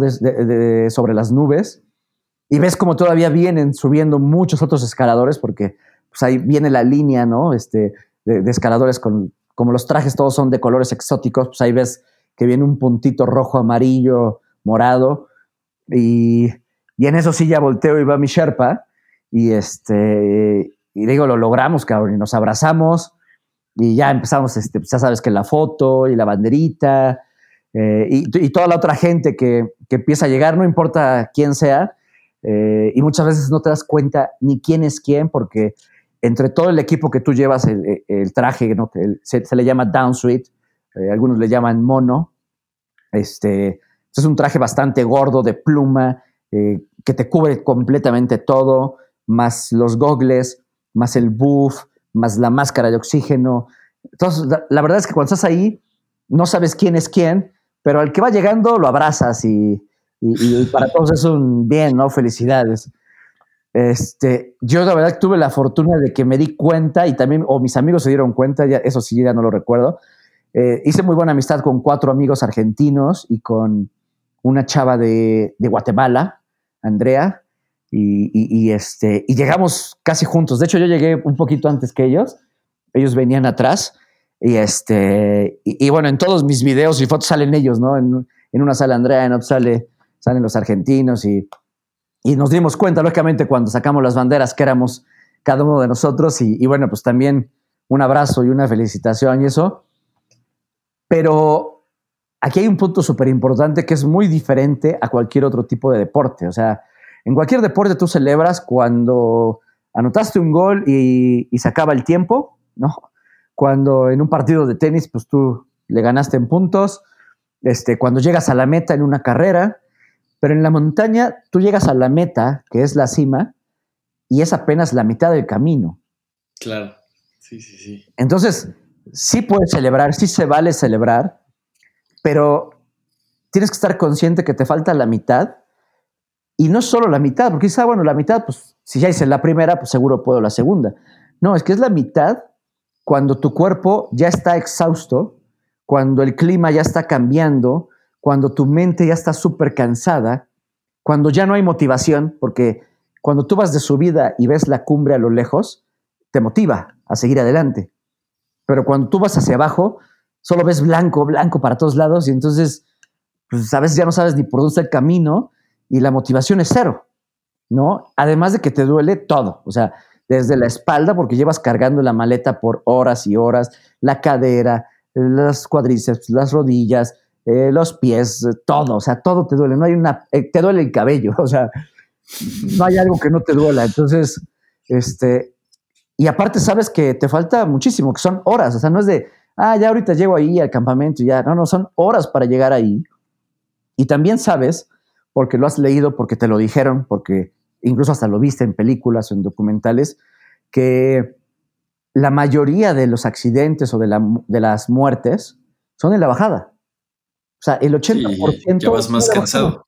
Sí, pues porque ya no aguantas, o sea, ya no pones bien un seguro, ya no pisas bien, este, a veces hasta ya no ves bien porque pues e, e, es común que te dé lo que se llama ceguera de montaña porque te estuviste quitando los gogles o las gafas para ver mejor, porque de repente se nubla de, tanta nieve, de, que las nubes, tú vas pasando por las nubes, entonces no ves bien dónde vas a pisar y entonces te levantas los gogles, te los quitas, pero eso hace que poco a poco se vaya quemando tu, la primera capa que cubre el ojo y entonces te da una ceguera momentánea pero que siente horrible. O sea, a mí me dio en algún momento y, arde muchísimo y eh, de repente te empieza a doler alrededor de todo el ojo y luego empiezas a ver nublado y luego ya no ves nada. Entonces, sabes que pueden pasar mil cosas en la bajada y que aparte pues, tampoco es de, hey, ayúdenme porque todo el mundo viene igual o peor que tú. Entonces, así como que échenme la mano y cárguenme, pues no, no es tan sencillo. Entonces, es una mezcla de sentimientos, la verdad, bastante eh, contrastante, ¿no? Porque por una parte estás muy feliz, estás emocionado de haber llegado.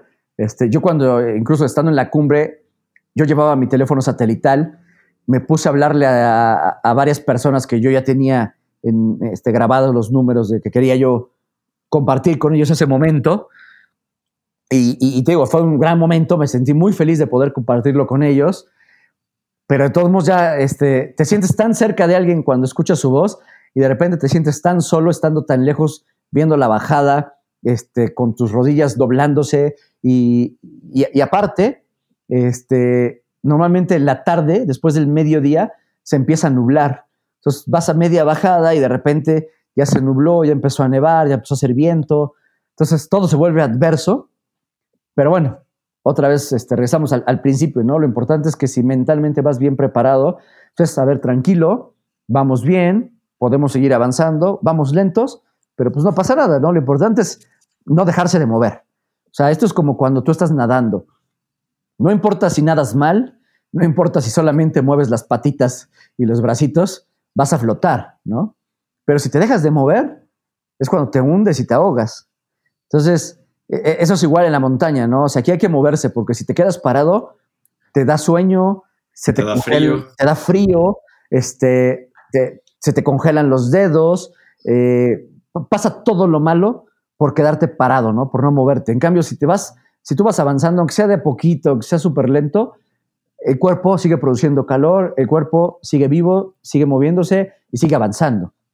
Entonces, este, digo, fue, fue bastante contrastante ese momento, eh, pero, híjole, es que mm, a pesar de que ya pasaron 10 años, este, no, no se me olvida en lo absoluto casi, casi todo, porque también, eh, y, lo platicando con amigos, sé que es común, este, por la misma falta de oxígeno, llegas a tener muchas lagunas este, del tiempo eh, cuando estabas en la parte más alta. O sea, siempre este, no te vas a acordar del 100% de lo que pasó, porque tu cuerpo, tu mente está más preocupado, lógicamente, porque siga funcionando, que por estar grabando esos momentos y que no se te olviden, ¿no? Entonces, o sea, hay horas que dices, no, pues por aquí ya, no sé qué pasó de tal a tal hora, pero de repente sí me acuerdo que llegamos acá. Entonces, es, algo bastante chistoso. Seguramente hay una explicación científica más, más correcta de, explicarlo, pero sí hay, ciertas lagunas en esos momentos este, de cuando vienes bajando de la cumbre. Ah, pues qué, interesante. Yo supongo que digo, seguramente tienes millones de anécdotas e historias, pero el, el, digo, ahorita que lo mencionas también de esa forma, eh, y las veces que yo algún, en algún momento he practicado así algo de alta montaña o hiking, este, a mí también se me hace lo, el, el, las celebraciones como ya regresar al, coche o, o, llegar a tu casa y acostarte en tu cama y dormirte, echarte un baño, creo que ahí es el momento en el que dices, ah, bueno, pues se, ha logrado y ahora que lo mencionas, como en cualquier otro deporte, que, parecería que, el, objetivo principal está a la mitad, ¿no? Entonces, digo, y con todas estas adversidades que aparte este, se tienen, pues es, es muy complejo. Ahora, platicándonos, o sea, ¿cuál sería también, aparte de, todo esto, no solamente es querer y poder hacerlo, ¿no? Es todos los permisos que conlleva, este, el equipo, que también el equipo de montaña, pues no, no es barato y tampoco puedes economizar de esa parte, en esa parte porque pues es tu vida, ¿no? O sea, no te vas a llevar cuerdas o botas que igual este, no sean de la mejor calidad porque igual estás eh, arriesgando tu vida, ¿no? y, la parte de igual el mantener el, deporte y mantener el, ahorro, así decirlo, para poder hacer todo el viaje completo, ¿no? O sea, ya sea desde el avión hasta pues la expedición completa, ¿no? Más o menos cómo es el, plan que puede uno hacer si alguien estuviera interesado en hacer este tipo de expedición al, Monte Everest.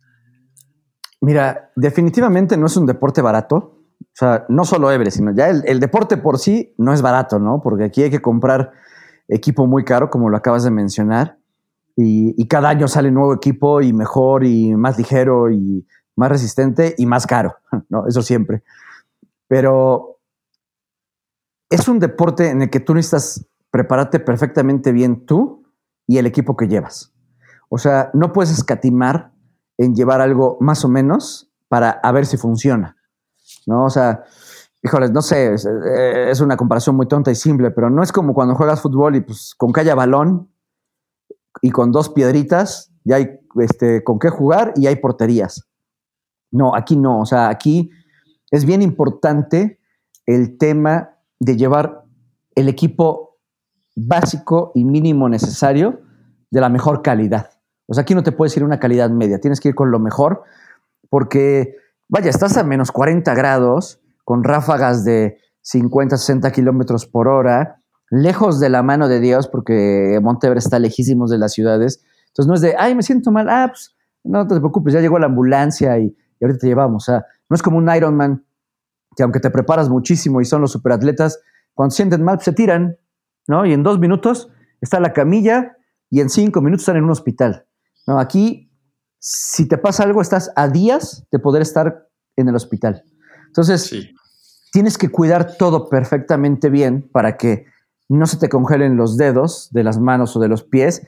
Y entonces tienes que llevar lo mejor desde calcetines, botas, ropa térmica, trajes, chamarras, eh, tornillos, seguros, cuerdas, arnés. O sea, cada una de las, de las cosas que conforman el equipo de alta montaña lo tienes que llevar este, y de la mejor marca y de la mejor este, calidad, porque incluso en Kathmandú, eh, como están pegados a China, hay muchísima piratería, pero muchísima piratería. Y ya sabes que los chinos son especialistas en hacer unas este, copias perfectas. Pero aquí, o sea, se puede ver perfecta y bonita en la tienda, pero cuando estás a menos 40 grados, ahí notas la diferencia, ¿no? Porque ahí este, te das cuenta en cuál bota sí se mete el frío y cuál no. Entonces, sí, sí, no puedes escatimar en comprar algo barato o algo de medio uso. O sea, tienes que irte por lo mejor. Entonces, es un deporte caro, eh, lo cual no significa que sea imposible de hacer, ¿no? Y, y esto lo digo sin importar cuál sea tu, tu estatus social o tu situación económica. O sea, si tú te, pones un plan, si te pones una meta, cualquier cosa que, quieras hacer la puedes alcanzar, siempre y cuando hagas un buen plan.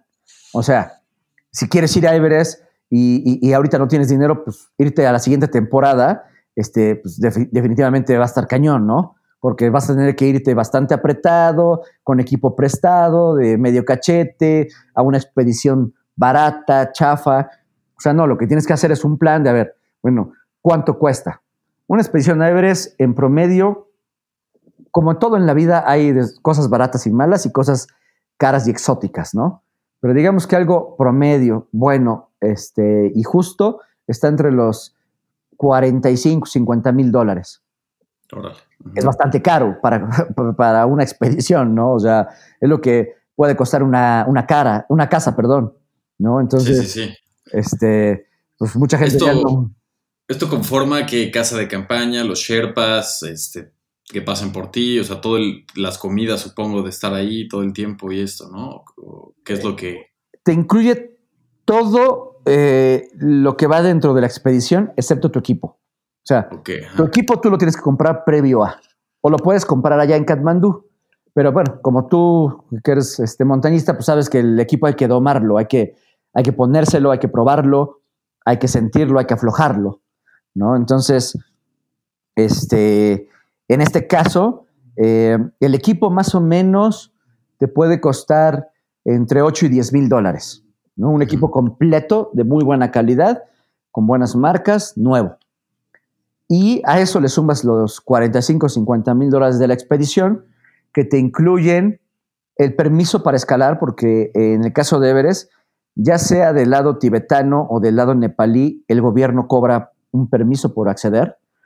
Entonces, ese permiso ya va dentro del paquete, eh, te incluye un Sherpa, o sea, un guía, una persona que, te acompaña y que tiene experiencia en escalar en la zona y te va a decir, oye, pues mira, hoy vamos a utilizar este, este equipo porque es, la parte baja, hoy vamos a utilizar este porque es la, la parte media y hoy vamos a utilizar lo más este, exótico y fresa porque vamos a la cumbre, ¿no? Entonces, este, ellos te van orientando, digo, es tu guía, no, no, no, te va a cargar. Este, si tú eres malo, aunque tengas al mejor Sherpa, pues no vas a llegar, pero un buen Sherpa sí te puede facilitar las cosas en cuanto a la toma de decisiones y la experiencia que ellos tienen, ¿no?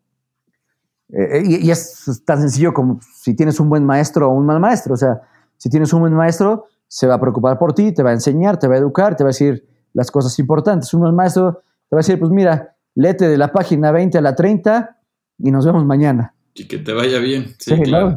Entonces, este, te incluye el Sherpa, te incluye las comidas en, el campo base y hasta el campo 2. Y ya las comidas de altura, que es del campo 3 y 4, tú las debes de llevar. Este, pero bueno, tampoco comes mucho porque tu cuerpo a esa altura ya no, ya no le da hambre tu cuerpo de repente, cuando está en, un nivel de, de eh, consumir energía tan fuerte y tan exótico, eh, lo que busca es la, la, fuente de energía más rápida que pueda encontrar. Y esa fuente no es ningún tipo de comida, es tu músculo. Entonces, de repente, aunque tú quieras comer, o sea, y te lo digo porque así me pasó, o sea, de repente calientas unas sopitas, ¿no? Así, este, como tipo maruchan, y, y esas sopitas este, pues nada más rompes el hielo, fundes el hielo con, la estufita, le echas el agua hirviendo a la sopa y te la comes. Pero de repente le das dos o tres cucharadas y te sientes llenísimo. Pero de verdad, te sientes como si te hubieras echado medio kilo de tacos árabes. Entonces, este, no es que estés lleno, es que tu cuerpo ya se estuvo comiendo tu músculo durante las últimas horas. Y entonces cuando tú le das esas cucharadas de comida, pues ya nada más es el último toquecito así de, ay, ay, ay, con eso, ¿no? Entonces, eso es lo que no, no, va incluido. Pero bueno, todo eso, todos los permisos, las carpas, también todas las carpas van incluidas. Este, eh, las cuerdas, o sea, los derechos que se pagan de cuerda, porque todo el mundo, como son diferentes expediciones, todos tienen que poner un poquito que para las cuerdas y cosas así. Con el permiso que tú pagas, eh, el gobierno de Nepal también contrata a un grupo de Sherpas eh, e, es un grupo de Sherpas de los mejores, los, mejores escaladores con toda la experiencia del mundo en Everest. Le llaman este, The Doctor Icefalls, ¿no? los doctores de la cascada de hielo. Y les llaman así porque la primera parte de la montaña es una cascada de hielo, pero gigante. O sea, no es una cascadita aquí como nos imaginamos, ¿no? O sea, chiquita, no. O sea, es más, ni siquiera este, es, como un Niagara Falls o, o, unas cataratas gigantes. No, haz de cuenta que eh, la cascada de hielo es un, bloque gigante, gigante de, hielo que se va rompiendo en pedazos y como está roto, porque es la parte más baja, se tienen que poner cuerdas y escaleras para ir cruzando el laberinto para poder subir esa primera parte.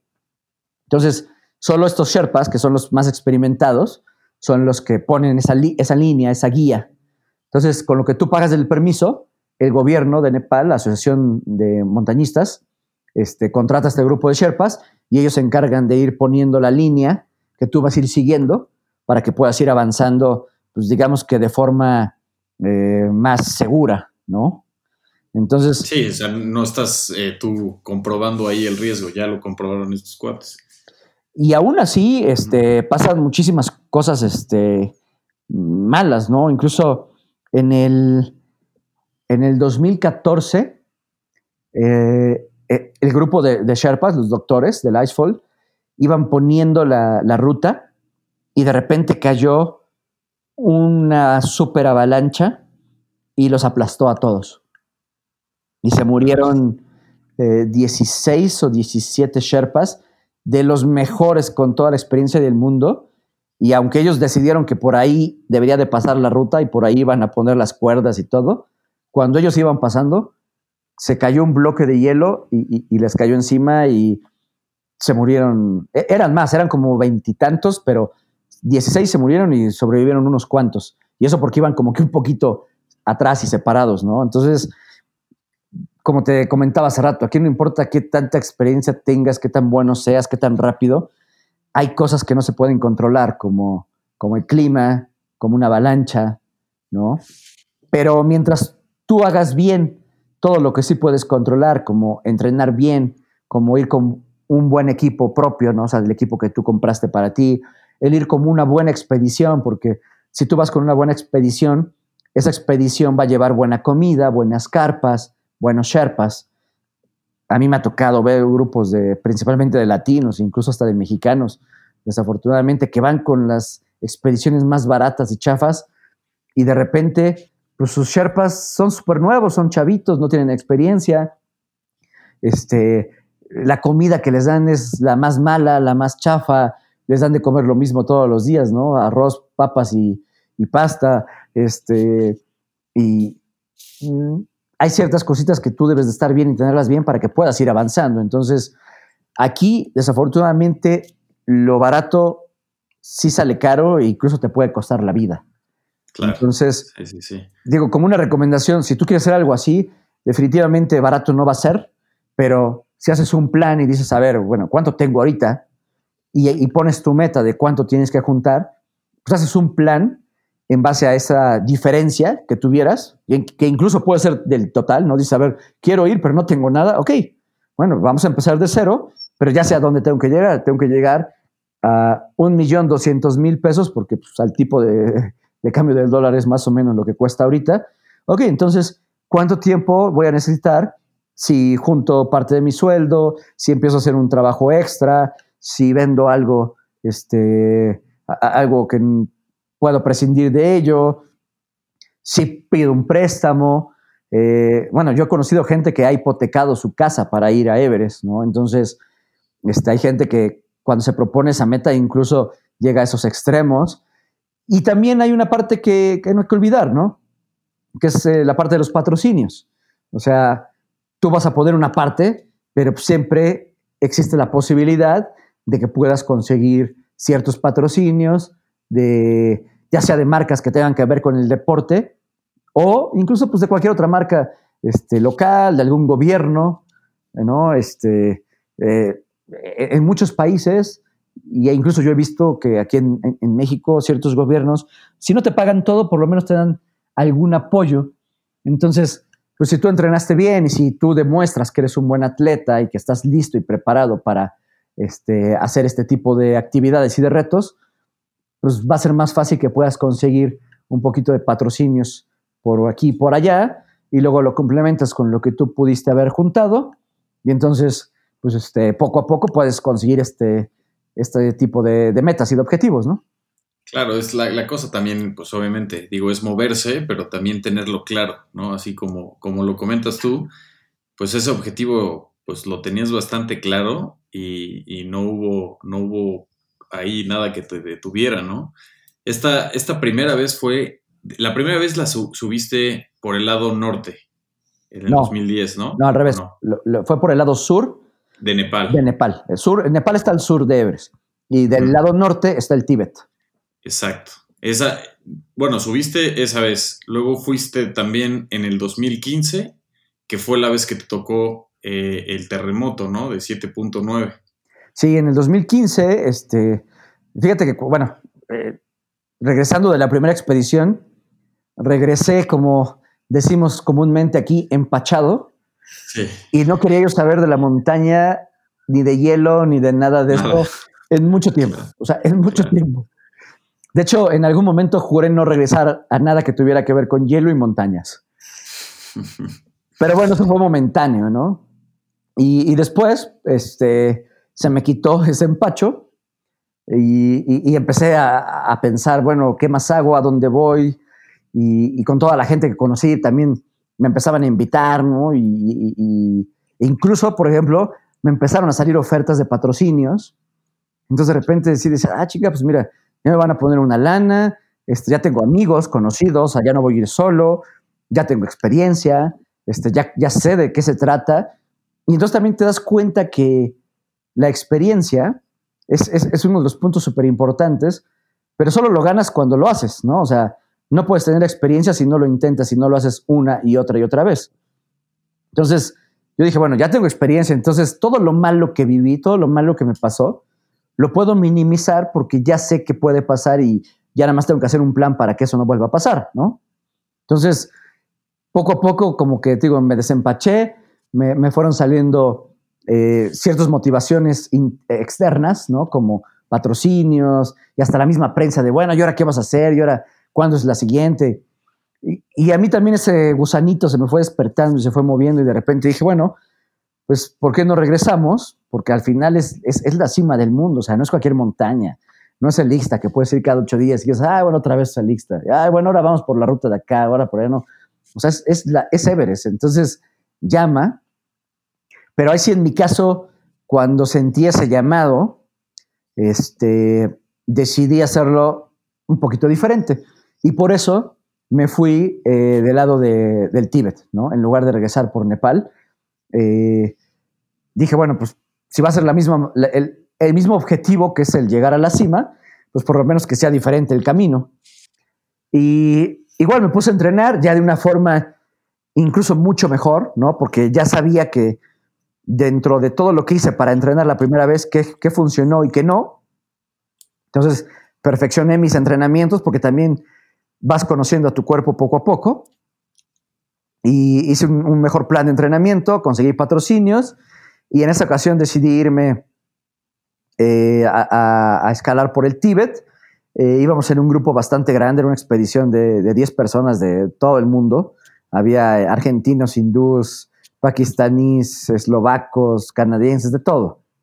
Que eso a veces también puede ser bueno y, no, y, a veces no, ¿no? Porque cada persona, cada país es tan diferente y vas a convivir con esas personas durante esos dos meses para comer, dormir, desayunar, cenar, bañarte, o sea, es una convivencia bastante fuerte en, en condiciones. Se vuelve tu familia. Y a, tu familia a veces la odias. Sí, claro. Entonces, a, tu hermana a veces no la aguantas, a tus papás a veces estás hasta el goro de ellos. O sea, ahora imagínate en unas situaciones que no puedes decir, ah, pues a la goma, me, voy con mi abuela, ¿no? no a ver, aquí no hay a dónde irte, estás escalando y es la misma carpa para todos y aquí todos desayunan, comen y cenen y vamos tal día para arriba y tal día para abajo y aquí hay que estar juntos porque llegamos juntos y nos vamos juntos. Todo eso dificulta bastante este, la, convivencia cuando te toca estar con gente que no te digo que ni que sea ni buena ni mala, simplemente es diferente a, ti, ¿no? Entonces, siempre es más fácil convivir con, latinos o incluso con, gringos, con canadienses, porque sus formas de, vivir y de pensar son más similares a las nuestras. Pero cuando tienes que convivir con gente que, su forma de, ver la vida es tan diferente como, como los hindús o como un pakistaní, híjole, las cosas en algún momento se pueden complicar y, pues, imagínate estarse peleando este, a media montaña. ¿no? Sí, no, no, no. No, no, no es tan sencillo. Pero bueno, e, en esa segunda ocasión regresamos por el lado del Tíbet y desafortunadamente cuando estábamos en el campamento avanzado, apenas llevábamos un par de semanas, estábamos este, a 6.400 metros de altura. Eh, llegamos a, ese campamento, íbamos a subir al día siguiente al campamento 1 a intentar tocarlo y de repente el clima se puso muy feo, estaba nevando, nevando, no se veía nada, este, era demasiado fuerte, demasiado espesa la, neblina y entonces eh, decidimos no escalar al día siguiente y era fue en abril, fue el... Ay, ahorita se me fue la fecha y, siempre la tengo súper presente. Creo que fue el 25 de abril, si no mal recuerdo, más o menos como al mediodía, eh, entre 12 y 1 de la tarde, fue cuando, cuando empezó el, el terremoto, ¿no? Y la verdad es que también fue algo pues bastante fuerte, bastante complicado. Eh, al principio tuvimos mucha suerte donde yo estaba, con mi equipo, con, la gente que yo iba, porque donde estábamos exactamente no, no cayeron avalanchas. O sea, se escuchaban las avalanchas adelante, o sea, arriba o atrás, pero donde estábamos no se escuchó nada. Simplemente se, se movía el piso y se escuchaba cómo se rompía el piso, porque como todo el piso ahí es glaciar, es hielo, pues lógicamente en el movimiento de un terremoto, este, se escucha cómo se rompe, ¿no? Como cuando rompes los hielitos para hacerte una cubita. Sí, sí, sí. Así, no, pero, no, pero aparte, o sea, ahí no tienes ni a dónde correr. Sí, exacto, o sea, así, pero en gigante, se, escuchaba. Sí, sí fue el, el 25 de abril. Este, entonces, nada más escuchábamos cómo el, piso eh, se, quebraba y, bueno, pues no nos quedó más que simplemente quedarnos parados, poner atención así de, oye, este, pues a ver, checa que no se abra una grieta en el piso y tú checa que no caigan piedras o hielo de arriba. Estaba yo con dos amigos argentinos exactamente en ese momento. Estábamos, pues, este, de hecho, platicando después de desayunar, ¿no? Ya habíamos desayunado y estábamos nada más ahí en una carpita con una mesita ahí de plástico chiquita platicando y creo que jugando cartas o algo así, y de repente se empezó a mover.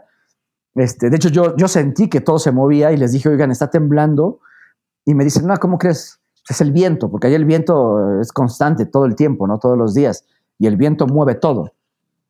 Entonces, este, de repente eh, eh, eh, se incrementó el movimiento y empezó a saltar la mesa. Y dijeron, ah, no, sí, sí, sí es un temblor.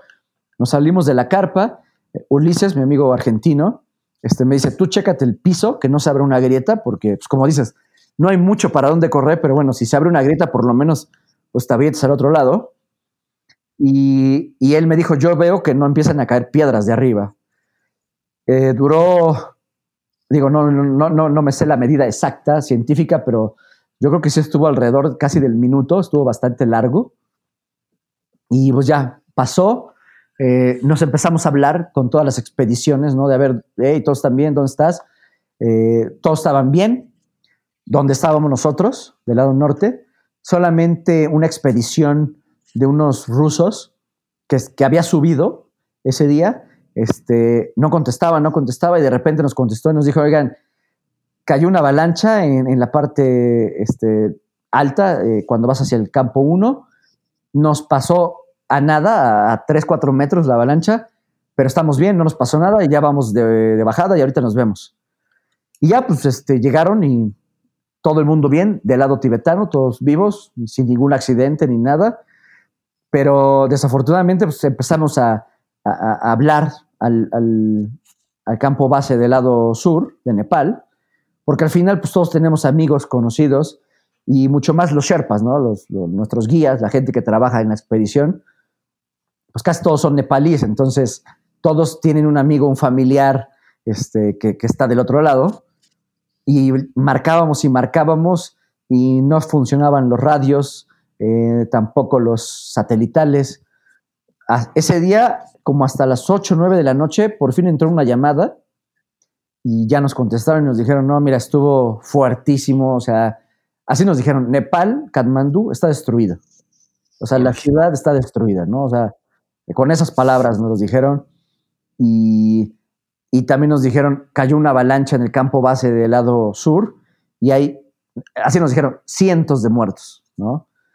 Eh, ya después, este, poco a poco, con el paso de los días y la información, bueno, no fueron cientos, afortunadamente, pero sí se murieron 20, 30 personas del lado nepalí en, el campo base y, en todas las ciudades y pueblos pues, murieron más de 9 mil personas. O sea, fue una catástrofe este, terrible, murió muchísima gente, eh, se quedaron muchísimas familias sin casa porque, bueno, pues, en, comunidades tan pobres y, y, sencillas, pues también construyen de una forma muy simple y entonces todo se cayó y todo se deshizo, ¿no?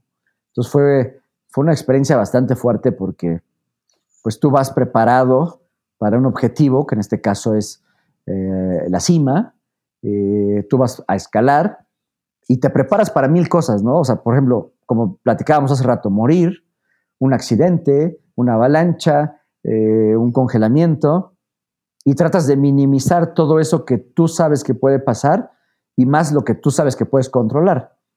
Pero un terremoto, o sea, que, que no había pasado en Nepal o en toda esa zona en 80 años, o sea, en 80 años no había temblado tan fuerte ahí.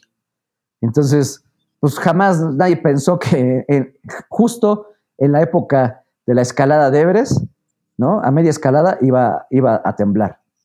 Entonces, sí fue bastante triste, este, primero por toda la gente que falleció, y también fue muy desgastante, fue muy frustrante el que se cancelara la expedición, porque nosotros en ese momento, cuando ya había pasado y que dijimos, oye, a ver, nosotros estamos bien y ya estamos aquí, y, no sabíamos qué tan fuerte o qué tan malo eh, eh, realmente había sido las consecuencias del terremoto, pues dijimos, oye, pues si se puede, nosotros queremos seguir.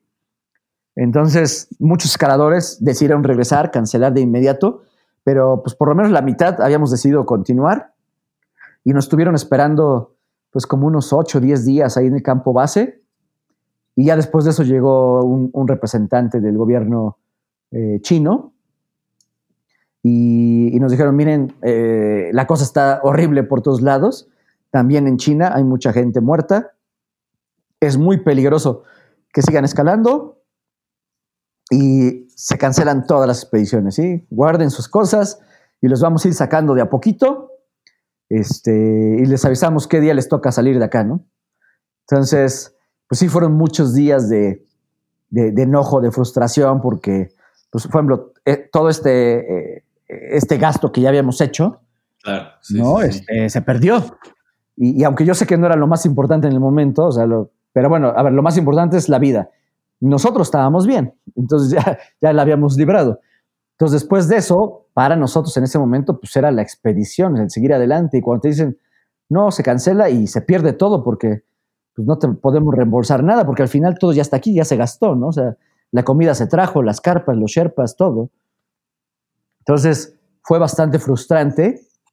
Y en mi caso, todavía un, eh, un poquito más, porque en esa segunda ocasión, pues ya tenía yo patrocinadores y y al final, cuando tú haces un acuerdo con un patrocinador y, no le cumples, pues te, te, sientes mal, ¿no? Sí, cosa que no quedaba en tus, en tus manos. Ahora sí que fue, pues, desastre natural, ¿no? Sí, pero al final tú quedaste mal. O sea, tú no, tú no, no importa el por qué, y te lo digo desde mi punto de vista nada más, yo sé que cualquiera puede ver las cosas diferentes, pero yo, para mí fue, fue frustrante este, el no poder cumplir con alguien que había creído en mí, ¿no? Que me había dado la oportunidad y que me había dicho, mira, acá hay tanta lana y ve y disfrútalo. Entonces, este, pues sí, sí, sí, sí fue una situación bastante fuerte, bastante mala, pero bueno, son cosas que no puedes controlar, que incluso nos ha tocado vivir a todos los mexicanos aquí, pues, en, diferentes momentos. Y, y, bueno, pues nos tocó, pero Salimos vivos, estábamos bien. Y después de, un rato, después de varios días, eh, cuando bajamos a la ciudad, cuando llegamos a Katmandú y que ya vimos la realidad, o sea, ya sabes, como todo, siempre los medios de repente exageran. O sea, no estaba destruido Katmandú, pero sí había zonas de Katmandú que estaban totalmente destruidas. Entonces, cuando empezamos a hacer ahí unos recorridos y eso, eh, había zonas de la ciudad que pasabas por ahí en el coche y olía a cadáver, ¿no? Porque ya llevaban los cuerpos días o semanas enterrados ahí y entonces ya apestaba parte de la ciudad. Y ya veías a, todos los parques este, llenos de carpas, ¿no? Porque la gente se quedó sin casa y, tenía que vivir en un parque con unos palos y unos plásticos, este, porque no había de otra.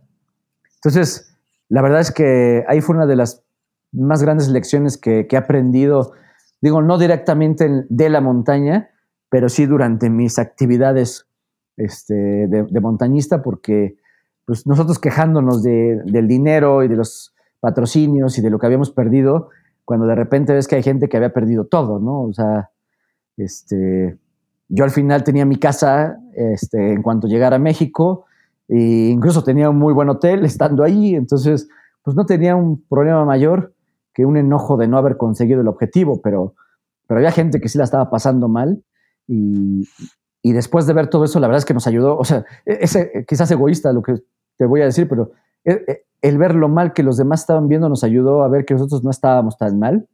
Claro, sí, siempre. Que nos estábamos quejando a lo güey, a, lo tonto. Y, y, no solo eso, sino sí, eh, como que reaccionamos un poquito y bueno, pues nos pusimos ahí a, juntar un poco de dinero, de lo poquito que nos quedaba y de lo que pudimos recabar con familiares, amigos, conocidos. Y este, al final pudimos ayudar ahí un grupo de, familias en Nepal.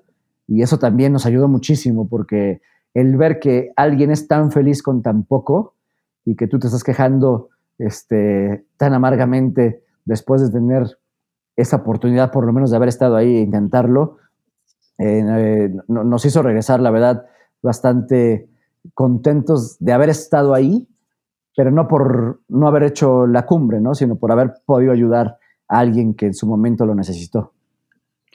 Órale, sí, es que esa es una experiencia totalmente, pues que no, que, nadie se espera, pero pues al final, digo, por, algún, por alguna razón también se cruzan los caminos de, estas personas también para cambiarnos nuestra propia vida, ¿no? Y perspectiva de, de las cosas.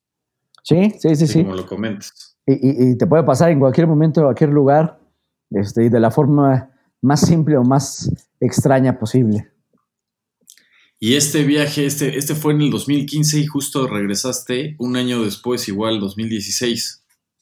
Sí, bueno, ahí eh, eh, con la gente que conocí en, esta ocasión, en específico con, con, mis dos amigos argentinos, Ulises y Alejandra, la verdad es que hicimos un, un clic, un super match, este, en la forma de convivir, de escalar, de pensar, de, de todo. Y, y, como nos tocó vivir toda esta experiencia eh, mala juntos, eh, pues también en esos momentos que tienes tus este, 15 segundos de positivismo, eh, dijimos, no, a ver, espérame, bueno, no salió esta vez, ya falló el plan, pero nos vemos aquí en un año, o sea, y, vamos a empezar a planear desde ahorita, ¿no? Incluso me acuerdo que en ese momento, este, a uno de los Sherpas que nos había platicado que, que tenía el plan, la intención de que, pues en unos años él quería poner su propia agencia, ¿no? Porque tampoco es tan fácil tener una agencia porque tienes que invertir mucho dinero eh, en todo el equipo que ellos tienen que comprar. Este Sherpa, que se llama Tendi, este, nos dijo, oigan, eh, yo tengo el plan de en unos años poner mi propia agencia. Y le dijimos, oye, pues, ¿para qué te esperas, cabrón? O sea, ya ponla y, y nosotros venimos contigo el próximo año, ¿no? Inviértele un poquito, consigue algo. Nosotros, en la medida que se pueda, te adelantamos lo que se pueda de, de lo que vamos a pagar y, armas tu agencia y armas tu primera expedición. Y, este, y nosotros regresamos. Y, así fue, o sea, eh, desde ese momento lo empezamos a planear, fue poco a poco, eh, de hecho fue bastante interesante ese año porque pues entre e, ellos, eh, Uli, este, Lali y otros dos argentinos que al final también se unieron, pues estuvimos este, en contacto todo el tiempo y estuvimos eh, prácticamente a la distancia, pero entrenando juntos, preparándonos juntos.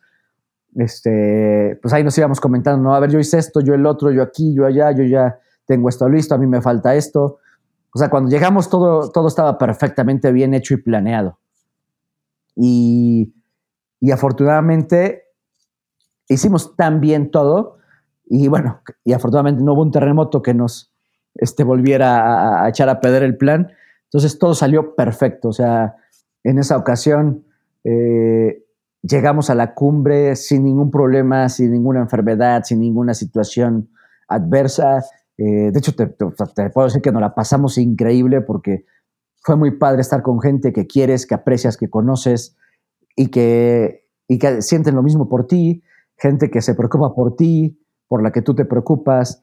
Este, no sé, e, e, e, era muy divertido estar ahí desde el desayuno y empezar con chistes entre argentinos y mexicanos y, luego hacernos burla entre todos de cualquier cosa y luego motivarnos unos a otros, ¿no? Todos tenemos días malos, todos tenemos días eh, negativos en los que pues, no queremos seguir adelante, en los que ya todo se nos hace cansado, pero esa es parte importante de estar con un buen equipo, ¿no? Que tu equipo te motive cuando tú estás caído y que tú motives a tu equipo cuando lo necesiten. Y esta, que la, experiencia de subirlo de un lado y del otro lado es, es obviamente no es la misma. O sea, ah, hay como alguna, este, o sea, hay una, alguna dificultad mayor por alguno de los dos lados, o tú eh, en tu experiencia dirías que, que es prácticamente parecida en cuanto a dificultad, más bien. No, fíjate que en el caso de Everest, eh, son dos rutas súper, súper diferentes.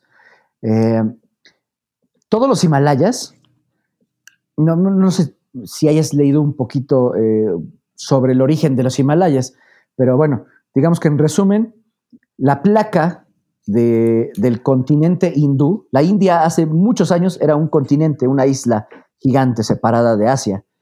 Entonces, cuando la India choca con la placa asiática, y ese golpe hace que se formen los Himalayas, ¿no? que son las montañas más altas del mundo, este, hace que todas las montañas del lado sur sean muy empinadas y todas las, esas mismas montañas del lado norte tengan una subida muy larga, muy pronunciada, o sea, no, no, es tan empinado, ¿no? sino es, va subiendo de a poquito, ¿no? Y es muy largo el camino. Entonces, en el caso de la ruta norte del Tíbet, nada más del campo base al campo intermedio son como 15 kilómetros y es casi una caminata, ¿no? Con una pequeña inclinación porque sí va subiendo, pero casi no la notas. Y luego del campo intermedio al avanzado son otros 5 kilómetros y también este, eh, la inclinación es mínima. Ya a partir del campo avanzado, ahí sí ya empieza, la, empieza lo, sabroso, lo interesante, y ya empieza el hielo macizo, las paredes, este, la parte más, más difícil. Y, y cuando vas a la cima, hay tres bloques que se llaman los eh, escalones, así el escalón 1, 2 y 3. Y el escalón 1 es bastante sencillo, pero el 2 y el 3 son dos escalones, o sea, se llaman así porque literal son dos escalones, como en una escalera, pero el primero es de 30 metros, o sea, es una pared de piedra maciza de 30 metros, así a, a 90 grados, que se complica bastante porque ya estás a 8.500, 8.600 metros. Y la que sigue es mucho más pequeña, pero pues también ya estás a, a 8.700 metros, entonces este, tiene su, su complicación. Eh, yo creo que, digo, comparando una con la otra, cada ruta tiene su encanto, cada ruta tiene su, su eh, dificultad. Eh, las dos me parecen bastante buenas. En lo particular, me gusta más a mí la sur, porque es más empinada, porque podría tener un poquito de más técnica y de más riesgo. La ruta norte, quitando los escalones, es bastante larga y, por decirlo así, un poquito más aburrida. ¿no? Porque son distancias muy largas, pero digo, al final es Everest, al final es el camino a la, cima del mundo y, eso siempre te motiva a que sea interesante, que te, te sientas con ganas de, seguir adelante a pesar del dolor y del clima y de las circunstancias adversas que siempre se, van dando, ¿no? Claro, oye, pues para, para cerrar el episodio, me, me gustaría que, comentaras todo este aprendizaje de estas tres expediciones que tuviste y aparte de lograr este objetivo, este, que pues yo creo que la mayoría de la gente ve inalcanzable, este, coméntalo tú que es algo que es bastante alcanzable para, este, pues para cualquier mortal, ¿no? ¿Qué, qué, qué experiencia te dejó todo esto? ¿Qué cambió tu vida? Y cuál ha sido como el camino que seguiste después de, realizar esta, esta, expedición. Mira, eh, esa pregunta, te soy honesto, me la han hecho muchísimas veces, eh, no, no exactamente la misma, pero algo, algo bastante similar. Y te tengo que decir lo, que siempre contesto, ¿no? O sea, no hay, no hay otra, otra respuesta diferente. y es bastante sencilla. Para mí, más que mejorar o cambiar, no, o sea, eh, tú ahorita utilizaste el término cambiar, ¿no? Si cambió tu vida. Y esa la utiliza muchísima gente, ¿no? Y es que cuando es algo así, no te cambia la vida. Y yo te diría, a ver, es que, ¿por qué te tendría que cambiar la vida? Digo, no sé si tuviera previo a esto pudo ser muy mala y de repente se convirtió en buena, o antes era muy buena y después se convirtió en muy mala. Eso sería un cambio, ¿no? Si te fueras de una cosa a otra. Para mí, creo que más bien es el que este tipo de expediciones, de aventuras, de metas, te mejoran la vida. Sí, una, evolución. la complementan, ¿no? La complementan de una muy buena forma. Eh, desafortunadamente me ha tocado que me la complementen a la mala, ¿no? O sea, a, la mala me refiero por todo lo, malo que me ha tocado vivir, gente morir, congelaciones, terremotos. Bueno, eso ya no lo platicamos, pero hasta una cirugía me hicieron por ahí por, por una situación que me pasó en la primera ocasión. O sea, mil cosas negativas que he vivido y que me di cuenta que a pesar de lo malo que fueron y lo mal que me sentía y lo doloroso que fue, si no te pones loco, si te tranquilizas, piensas bien, a ver, esto ya pasó, o sea, no, no es de, ay, pero ¿por qué a mí? Ay, es que Virgencita, ay, es que Diosito, es que Alá, es que Buda. Pues ya te pasó, güey, o sea, ya. Ahora, ¿cómo lo solucionas? ¿Cómo sigues adelante?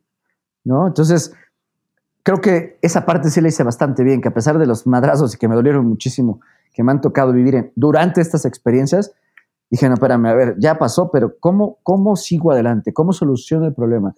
Y unas soluciones salieron muy rápidas y otras me costaron días y semanas, pero seguí adelante, apliqué esas posibles este, ideas a esa solución que me salieron y funcionaron, ¿no? Porque al final, por lo menos este, en la primera y en la tercera ocasión, quitando el terremoto, llegamos a, a, la cima, bajamos vivos y completos, tengo todos mis dedos, eh, tengo muchísimos amigos, tengo muchas anécdotas, tengo muchos aprendizajes.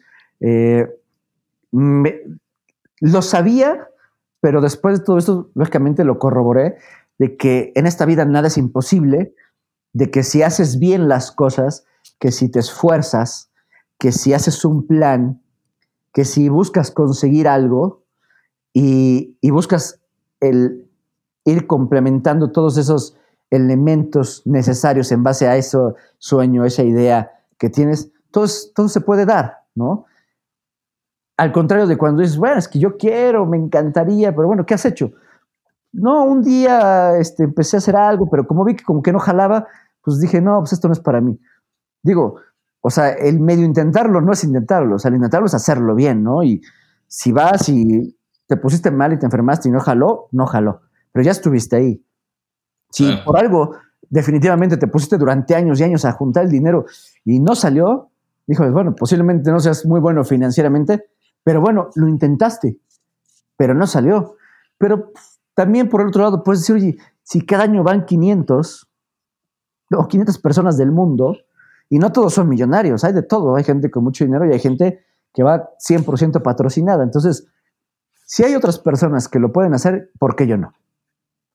Y si aquí en mi país, en mi, en mi comunidad, en la gente que es más este, afín y cercana a, mi forma de vivir y de pensar, lo han logrado, ¿por qué yo no?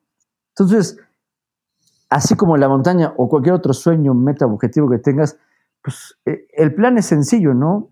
Inténtalo, muévete, pregunta y, las cosas se van dando, porque, digo, ahorita desafortunadamente, pues también el tiempo este, no, es súper extenso, pero podríamos pasarnos horas y horas y te puedo ir diciendo cómo desde el día que dije lo quiero hacer y cómo se fue complementando el encontrar un entrenador, el segundo entrenador, el psicólogo, este, eh, el dinero, que me, como te comenté hace rato, que me aceptaran sin siquiera preguntar si tenía experiencia y muchísimas otras cosas que se fueron dando para que todo esto en algún momento llegara a un éxito, se van dando, pero no, se dan de forma milagrosa, ¿no? Se van dando porque las vas buscando, porque vas tocando las puertas.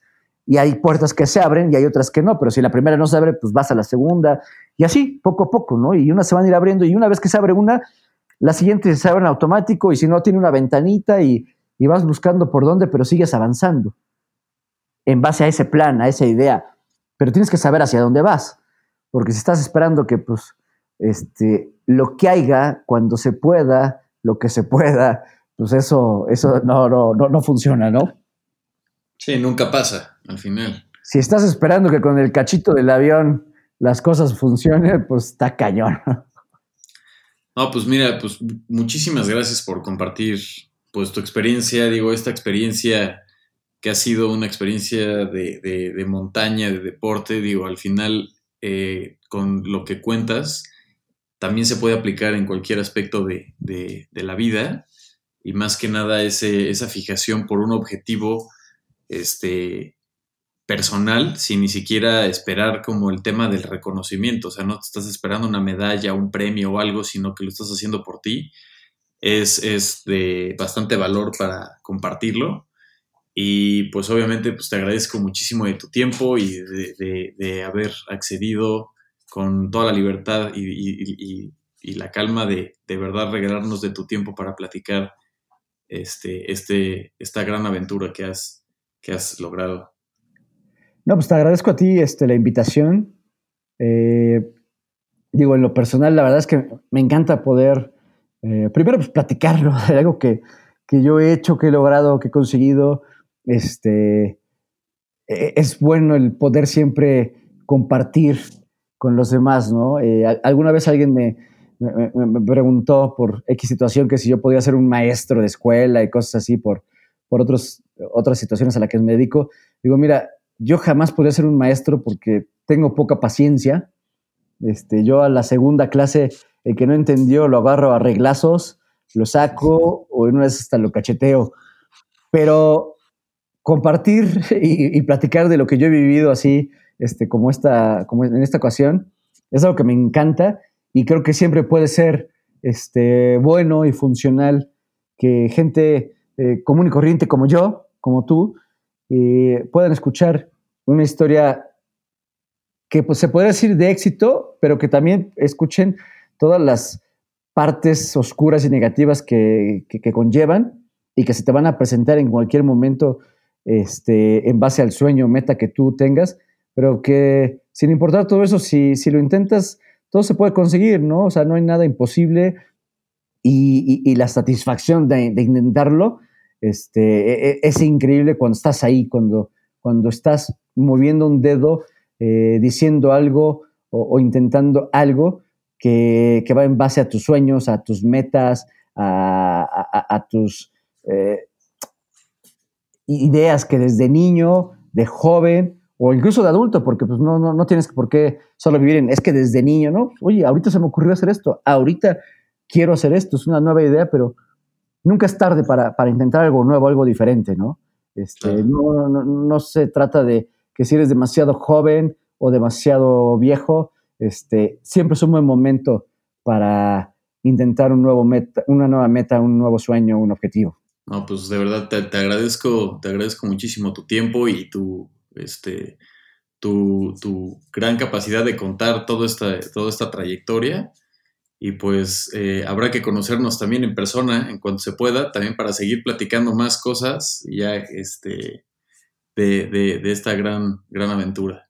Sí, claro que sí, con mucho gusto. Cuando, cuando la situación nos permita, con mucho gusto nos, reuniremos y, podemos ir platicando este, larga y plácidamente de, miles de, anécdotas durante todas estas eh, expediciones, durante todas estas aventuras.